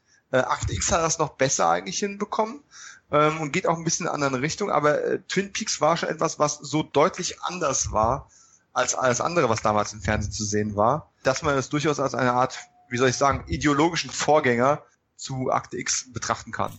Ja, sehe seh ich ähnlich. Ich muss sagen, mir geht's wahrscheinlich wieder Masse. Mich hat natürlich Akte X mehr beeinflusst und auch in der Popkultur natürlich. Twin Peaks, da war ich noch ein bisschen zu jung und daher hat mich Akte X auch mehr gepackt. Wie war es bei euch, Twin Peaks, Akte X? Ich mag beide Serien. Klar, die passen auch ins Schema. Äh, das Mystery äh, Anfang der 90er. Äh, äh, ich sehe da auch schon äh, diese Verbindung im Geiste. Aber was sie dann zeigen, ist ja komplett unterschiedlich. Ich mag Twin Peaks halt einfach für dieses Abgedrehte, mhm. ähm, für das Angedeutete. Ich muss aber auch ehrlich sagen, Twin Peaks ähm, verliert aber auch irgendwann, muss ich sagen. Also das Ende ist natürlich what the fuck. Hm. Und dafür lohnt sich das eigentlich auch nochmal äh, durchzuhalten. Aber eigentlich ist für mich äh, Mitte der zweiten Staffel eigentlich wenn klar ist, wer Laura Palmer getötet hat, ähm, ist für mich Twin Peaks eigentlich so vorbei. Danach gibt mir das nicht mehr so viel. Ja, geht ja den meisten so, aber ich ja. persönlich habe Twin Peaks einfach viel zu früh gesehen, als ich es damals gesehen habe und bin jetzt eigentlich von dem Rewatch, ich bin jetzt Anfang der zweiten Staffel, mhm. ähm, noch sehr, sehr angetan, einfach weil ich die Serie auf einem ganz anderen Level ähm, mhm. genießen kann, als ich das als, oh Gott, äh, Zwölfjähriger oder äh, was auch immer ähm, gesehen habe, der nachts versucht hat, irgendwie noch eine Folge zu gucken und dann weil fünfmal eingeschlafen ist. Was übrigens nicht geholfen hat, diese Handlung zu folgen. Ne? Nur so nebenbei, wenn die immer wieder zehn Minuten fehlen zwischendrin. Da geht's mir ähnlich. War ja auch 14 oder so und hab das in Sat 1 wurde ja auch groß gefeiert. Sat 1 lief, glaube ich, Twin Peaks. Und mhm. äh, bin da auch nicht ganz durchgestiegen, ganz klar. Also Zuge der neuen Staffel werde ich wahrscheinlich auch nochmal einen Rewatch machen, aber ich habe sie ja noch gar nicht in meiner Sammlung, Twin Peaks, muss ich mal schauen. Gibt's die auf Blu-ray? Ja, ich habe diese Blu-ray-Box gekauft, die ist ah, okay. auch äh, sehr, sehr schön. Also würde man jetzt nicht das Bildformat sehen und äh, manchmal irgendwie die Mobiltelefone und ähnliches, ähm, was man damals für ein Mobiltelefon hielt, ähm, dann würdest du denken, das wäre eine Serie von heute. Also die, die Blu-ray holt da schon einiges an Qualität raus, sind viele Extras dabei, kann man also definitiv auch empfehlen an der Stelle. Ja, wir sind durch die Staffel durch. Ich würde jetzt gerne noch zwei Stunden drüber reden, aber erstens reden wir schon drei Stunden drüber. Und ähm, zweitens gibt's ja noch viel mehr Episoden. Wir haben uns, jetzt haben wir doch alle Folgen einmal durchgekaut. Das habe ich mir nicht mal so vorgestellt am Anfang. Aber hey, es war eine sehr, sehr interessante Reise. Ich würde vielleicht unabhängig von unserem Gesamtvoting vielleicht nochmal jeden Einzelnen bitten, nochmal zu sagen, hey, wenn ihr jetzt zwei, drei persönliche Lieblinge rauspicken müsstet, die ihr morgen nochmal irgendwie Freunden empfehlen würdet, ähm, welche wären das? Patrick, vielleicht du zuerst? Ja, ich würde aus der Mythologie einfach, um äh, da ein Feeling für zu kriegen, würde ich echt IBI nehmen. Es ist natürlich schwierig, so eine, so eine Kiste äh, mit ohne Vorgeschichte mhm. zu zeigen. Vielleicht ist auch tatsächlich äh, an dieser Stelle ähm, ratsamer, den Piloten zu gucken. Mhm. Aber ansonsten, ich würde halt eine, wenn ich eine äh, Mythologie-Folge rausheben möchte, dann wäre es EBE. Und dann würde ich sagen, um nochmal was anderes mitzuerleben, Darkness Falls auf jeden Fall. Das ist ein super Standalone. Mhm. Und dann, ah, schwierig. Es ist natürlich die Frage, wenn jemand Akte X überhaupt nicht gesehen hat, vielleicht ist er mit Tooms gut bedient, absolut. Aber äh, Beyond the Sea ist eine sehr, sehr starke Folge. Ich weiß nur nicht, wenn du vorher die Entwicklung nicht mitgekriegt hast, ähm, mhm ob dir das so viel was gibt, weil es ist grandioses Schauspiel. Also ich lege mich jetzt einfach fest auf EBE, Darkness Falls und oh, ganz schwierig, ganz schwierig. Genderbender. Oh ja, einfach, super. Weil es auch irgendwo ein bisschen repräsentativ für Akte X ist, was manchmal für krude Geschichten da reingeschmissen in einen Topf. Äh, mit Kornkreis. Mit Kornkreisen, äh, Sex, äh, Religionsgemeinschaften, äh, mumifizierten äh, Menschen. Also äh, das ist auch Akte X. Ja. So ein bisschen dieser Trash-Faktor. Florian? Ja, für mich macht der Actix besonders die Chemie zwischen Mulder und Scully aus, wie wahrscheinlich mhm. von jedem. Und dadurch funktioniert die Serie auch so gut und macht sie auch großteils so glaubhaft. Patrick, du hast einen schönen Ansatz geliefert. Beyond the Sea wäre jetzt bei mir auch eigentlich eine Folge, wo ich sage, muss man gesehen haben. Ist natürlich schwierig, wenn man die Folgen vorher nicht gesehen hat. Ja. Ich gehe jetzt einfach mal davon aus, die Leute haben schon ein paar einzelne Folgen gesehen und wissen, was Mulder und Scully so machen. Deswegen wäre bei mir Beyond the Sea auf jeden Fall dabei oder in Deutsch die Botschaft. Dann möchte ich den Leuten schon auch irgendwie Tooms nahelegen, weil es eine entscheidende oder die erste Monster of the Week Folge war und die schon eben sehr ikonisch ist für Akte X und für die erste Staffel dann würde ich sagen, ganz klar, äh, Darkness Falls auch oder der Cocon. Für mich ja sowieso neben dem Finale mit die beste Folge in der Staffel. Und als letztes, ja, jetzt muss ich mal schauen, soll ich jetzt auch, ah ja, ich, ich habe irgendwie doch einen kleinen Fable für die Werwolf-Folge und würde dann auch uh, die uh, noch ein Außenseiter. empfehlen. Ja. Verdammt. Die hat mich stark ähm, geprägt damals. Ich würde ja jetzt normalerweise sagen, voraussetzen, dass jemand noch nicht die Serie kennt oder nur weiß, es gibt Mulder und Scully, also genauso wie das Leute gibt, die halt meinen, hey, ich weiß, es gibt einen Kirk und einen Spock und sonst wissen die nichts, würde ich tatsächlich sagen, der Pilot, den kann man uneingeschränkt empfehlen. Wenn man wirklich sonst nur rudimentäre Kenntnisse von der Serie hat, ist das ein wirklich super Einstieg. Äh, Botschaft, ja, würde vielleicht dann doch eher, also auf jeden Fall den Kokon nehmen ich würde auch gerne sagen Eis, aber das Problem ist ja, dass Eis und Kokon sehr ähnliche Themen bedienen, nämlich ja. diese Is Isolationsgeschichte und äh, wie kommt man da raus. Und da schlägt der Kokon Eis einfach so um zwei Kugeln Stracciatella, so ganz knapp davon mhm. weg, ne?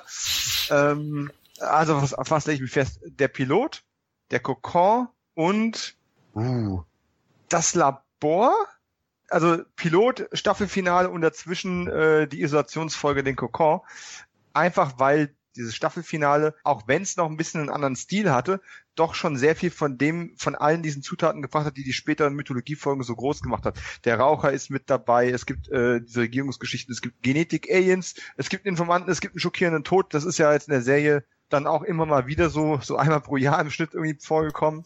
Und ähm, da sind einfach viele, viele Elemente mit drin und es ist sehr kurzweilig erzählt. Und es hat auch, ist auch eine von diesen Episoden, wo man das Gefühl hat, man hat irgendwie nicht alles mitbekommen, wenn man es nur einmal geguckt hat, ähm, was ja später auch noch ein paar Mal auftaucht. Also von daher, auch wenn ich halt ein bisschen Regierungsüberhang habe in den drei Episoden, würde ich sagen, äh, doch ja, Pilot, Staffelfinale, Kokon. Was mir fast ein bisschen weht, weil Gefallener Engel finde ich nach wie vor richtig stark. Ich habe zwar EBE ein bisschen höher bewertet, aber so persönliche Liebe ist in diesem äh, Predator Rip-Off äh, mit tiefer Stimme schon drin muss man ganz klar sagen. Okay, dann abschließende Worte. Wie würdet ihr die Staffel insgesamt betrachten? Gut, schlecht, eine gute erste Staffel? Doch schon, oder? Weil wir sagen, wir haben einen Schnitt von ungefähr sechs bis sieben Punkten. Es ist, es ist eine gute Staffel auf jeden Fall, ähm, hat aber definitiv Luft nach oben. Äh, und also man merkt der Staffel an, dass äh, das doch auch äh, so ein bisschen zusammengeschustert ist, was die Themenwahl betrifft. Da ist doppelt sich doch viel. Ja, ansonsten, ähm, ja, die Durchmischung hätte noch eine bessere sein können. Aber man muss natürlich auch sagen, man braucht auch erstmal eine Messlatte, damit man sie auch steigern kann. Also von daher, ich will ja. jetzt auch gar nicht über hart reingehen. Wenn man die Staffel viermal gesehen hat, dann nutzt sie sich auch ein bisschen ab. Das ist es halt. Ne? Ja, das ist klar. Soja? Ja, sehe ich auch so. Also absolut gelungene Staffel. Ich habe ja 7,1 hast du ausgerechnet. Ich bin nicht so gut ähm, Mathe. Du bist ja, du bist bei 7,1, ja. Okay, also auf jeden Fall echt eine gute Auftaktstaffel. Klar auch Luft nach oben. Ich finde so, so ein paar Folgen wirken dann noch ein bisschen unausgereift. Auch die Mythologie ich habe es ja vorhin ja. gesagt, das Wort gefällt mir jetzt einfach, äh, ist noch anfänglich zart. Die fängt dann erst gegen Ende an, aber das ist jetzt auch eigentlich ein guter Move dann für die Fortsetzung. Ja, um, um es vielleicht nochmal zu ergänzen, also es ist sehr, sehr konventionell, also viele Stories folgen demselben Muster. Äh, ich freue mich schon auf die nächsten Staffeln, wo es dann auch äh, experimenteller wird, wo man sich andere Perspektiven auswählt, wo man auch mal einen anderen Ton setzt. Ähm, das geht der Staffel noch komplett ab. Stimmt, ja. Irgendeine, irgendeine besondere Lieblingsfolge, wo ihr euch schon drauf freut? Ich sage euch mal, Dwayne Barry wird schon hart. Also, wenn das nachgelassen hat, bin ich traurig. Nee, ich lasse mich jetzt einfach überraschen nochmal. Okay. Also, also von den Monster of the Week Folgen habt, der Parasit, glaube ich, war so eine Folge, wo ich, wo ich damals auch äh, richtig fies fand. Mal schauen, wie mir die jetzt gefällt. Ich, ich wollte sagen, freue ich nicht zu sehr drauf, du Jersey Devil. Du, das wird schon... ja, da hast du recht, ja. Nun gut, alles klar. Dann ähm, schließen wir die Akte für heute mal, bevor wir noch mehr in die Überlänge reinkommen. Ich bedanke mich im Namen von allen äh, fürs Zuhören. Freue mich sehr darauf, ähm, euch beide in einer künftigen, ähm, in einem künftigen Staffel Rewatch wiederzusehen. Bin ein bisschen neugierig, wie die Staffel 11 nachher aussehen wird äh, und wie die an die Staffel 10 noch anknüpfen kann. Aber fast noch mehr freue ich mich eigentlich auf den ähm, Retro äh, Akte X äh, Schlag, den wir da noch bekommen werden so gerade so bis Staffel 4 oder 5. Und ja, dann äh, bleibt mir nämlich für die Aufmerksamkeit zu bedanken. Wir freuen uns auf Kommentare äh, auf Facebook oder Entertainment Blog. Wir freuen uns auf positive iTunes-Bewertungen. Wir freuen uns über Kommentare auf äh, Twitter. Ähm, der Handle ist at cet-podcast oder auch individuell. Patrick, wo kriegt man dich am besten? Äh, journalistenfilme.de oder äh, at journalistenfilme. Wunderbar. Und Florian? Ja, mich bekommt ihr unter Florian Wurfbaum auf Facebook oder auf Twitter unter f-wurfis. Und mich unter stark-dominik oder eben auf meiner äh, noch relativ neuen Facebook-Page ähm, stark Dominik. Stark mit CK, Dominik mit K. Und äh, in dem Sinne verabschiede ich mich und bis zum nächsten Mal. Vertraut niemandem. Bye. Tschüss. Florian sagt heute nicht mehr. Ciao, ja. Sin Entertainment Talk, der Podcast des Entertainment Blogs. Mehr Fan Talk über Filme und Serien.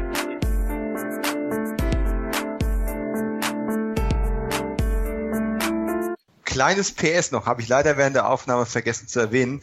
Äh, ein Kuriosum, was mir jetzt beim, beim Lesen von einem Artikel nochmal ins Auge gestochen ist. Fox hatte damals zwei neue Serien ähm, in Auftrag gegeben.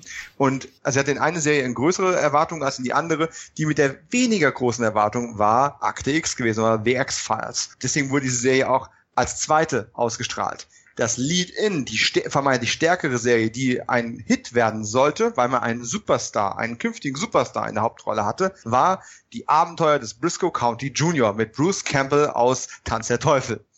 Und wir alle wissen, wie das ausgegangen ist. Wobei ich sagen muss, ein Western mit Bruce Campbell in der Hauptrolle und Sci-Fi-Elementen drin, das war schon cool und witzig. Das wurde nur leider bei weitem nicht der Erfolg, den sie sich vorgestellt haben.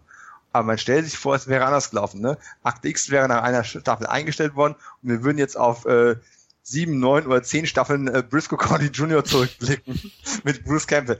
Diese alternative Realität, die würde ich gerne irgendwann nochmal sehen. Unfassbar, ja. Ja, ich kann mir das nicht mal als Double Feature vorstellen, ehrlich gesagt, weil auch irgendwie, keine Ahnung, thematisch so gar nicht passt. Aber hey, das waren die 90er. Man hat ja nichts anderes.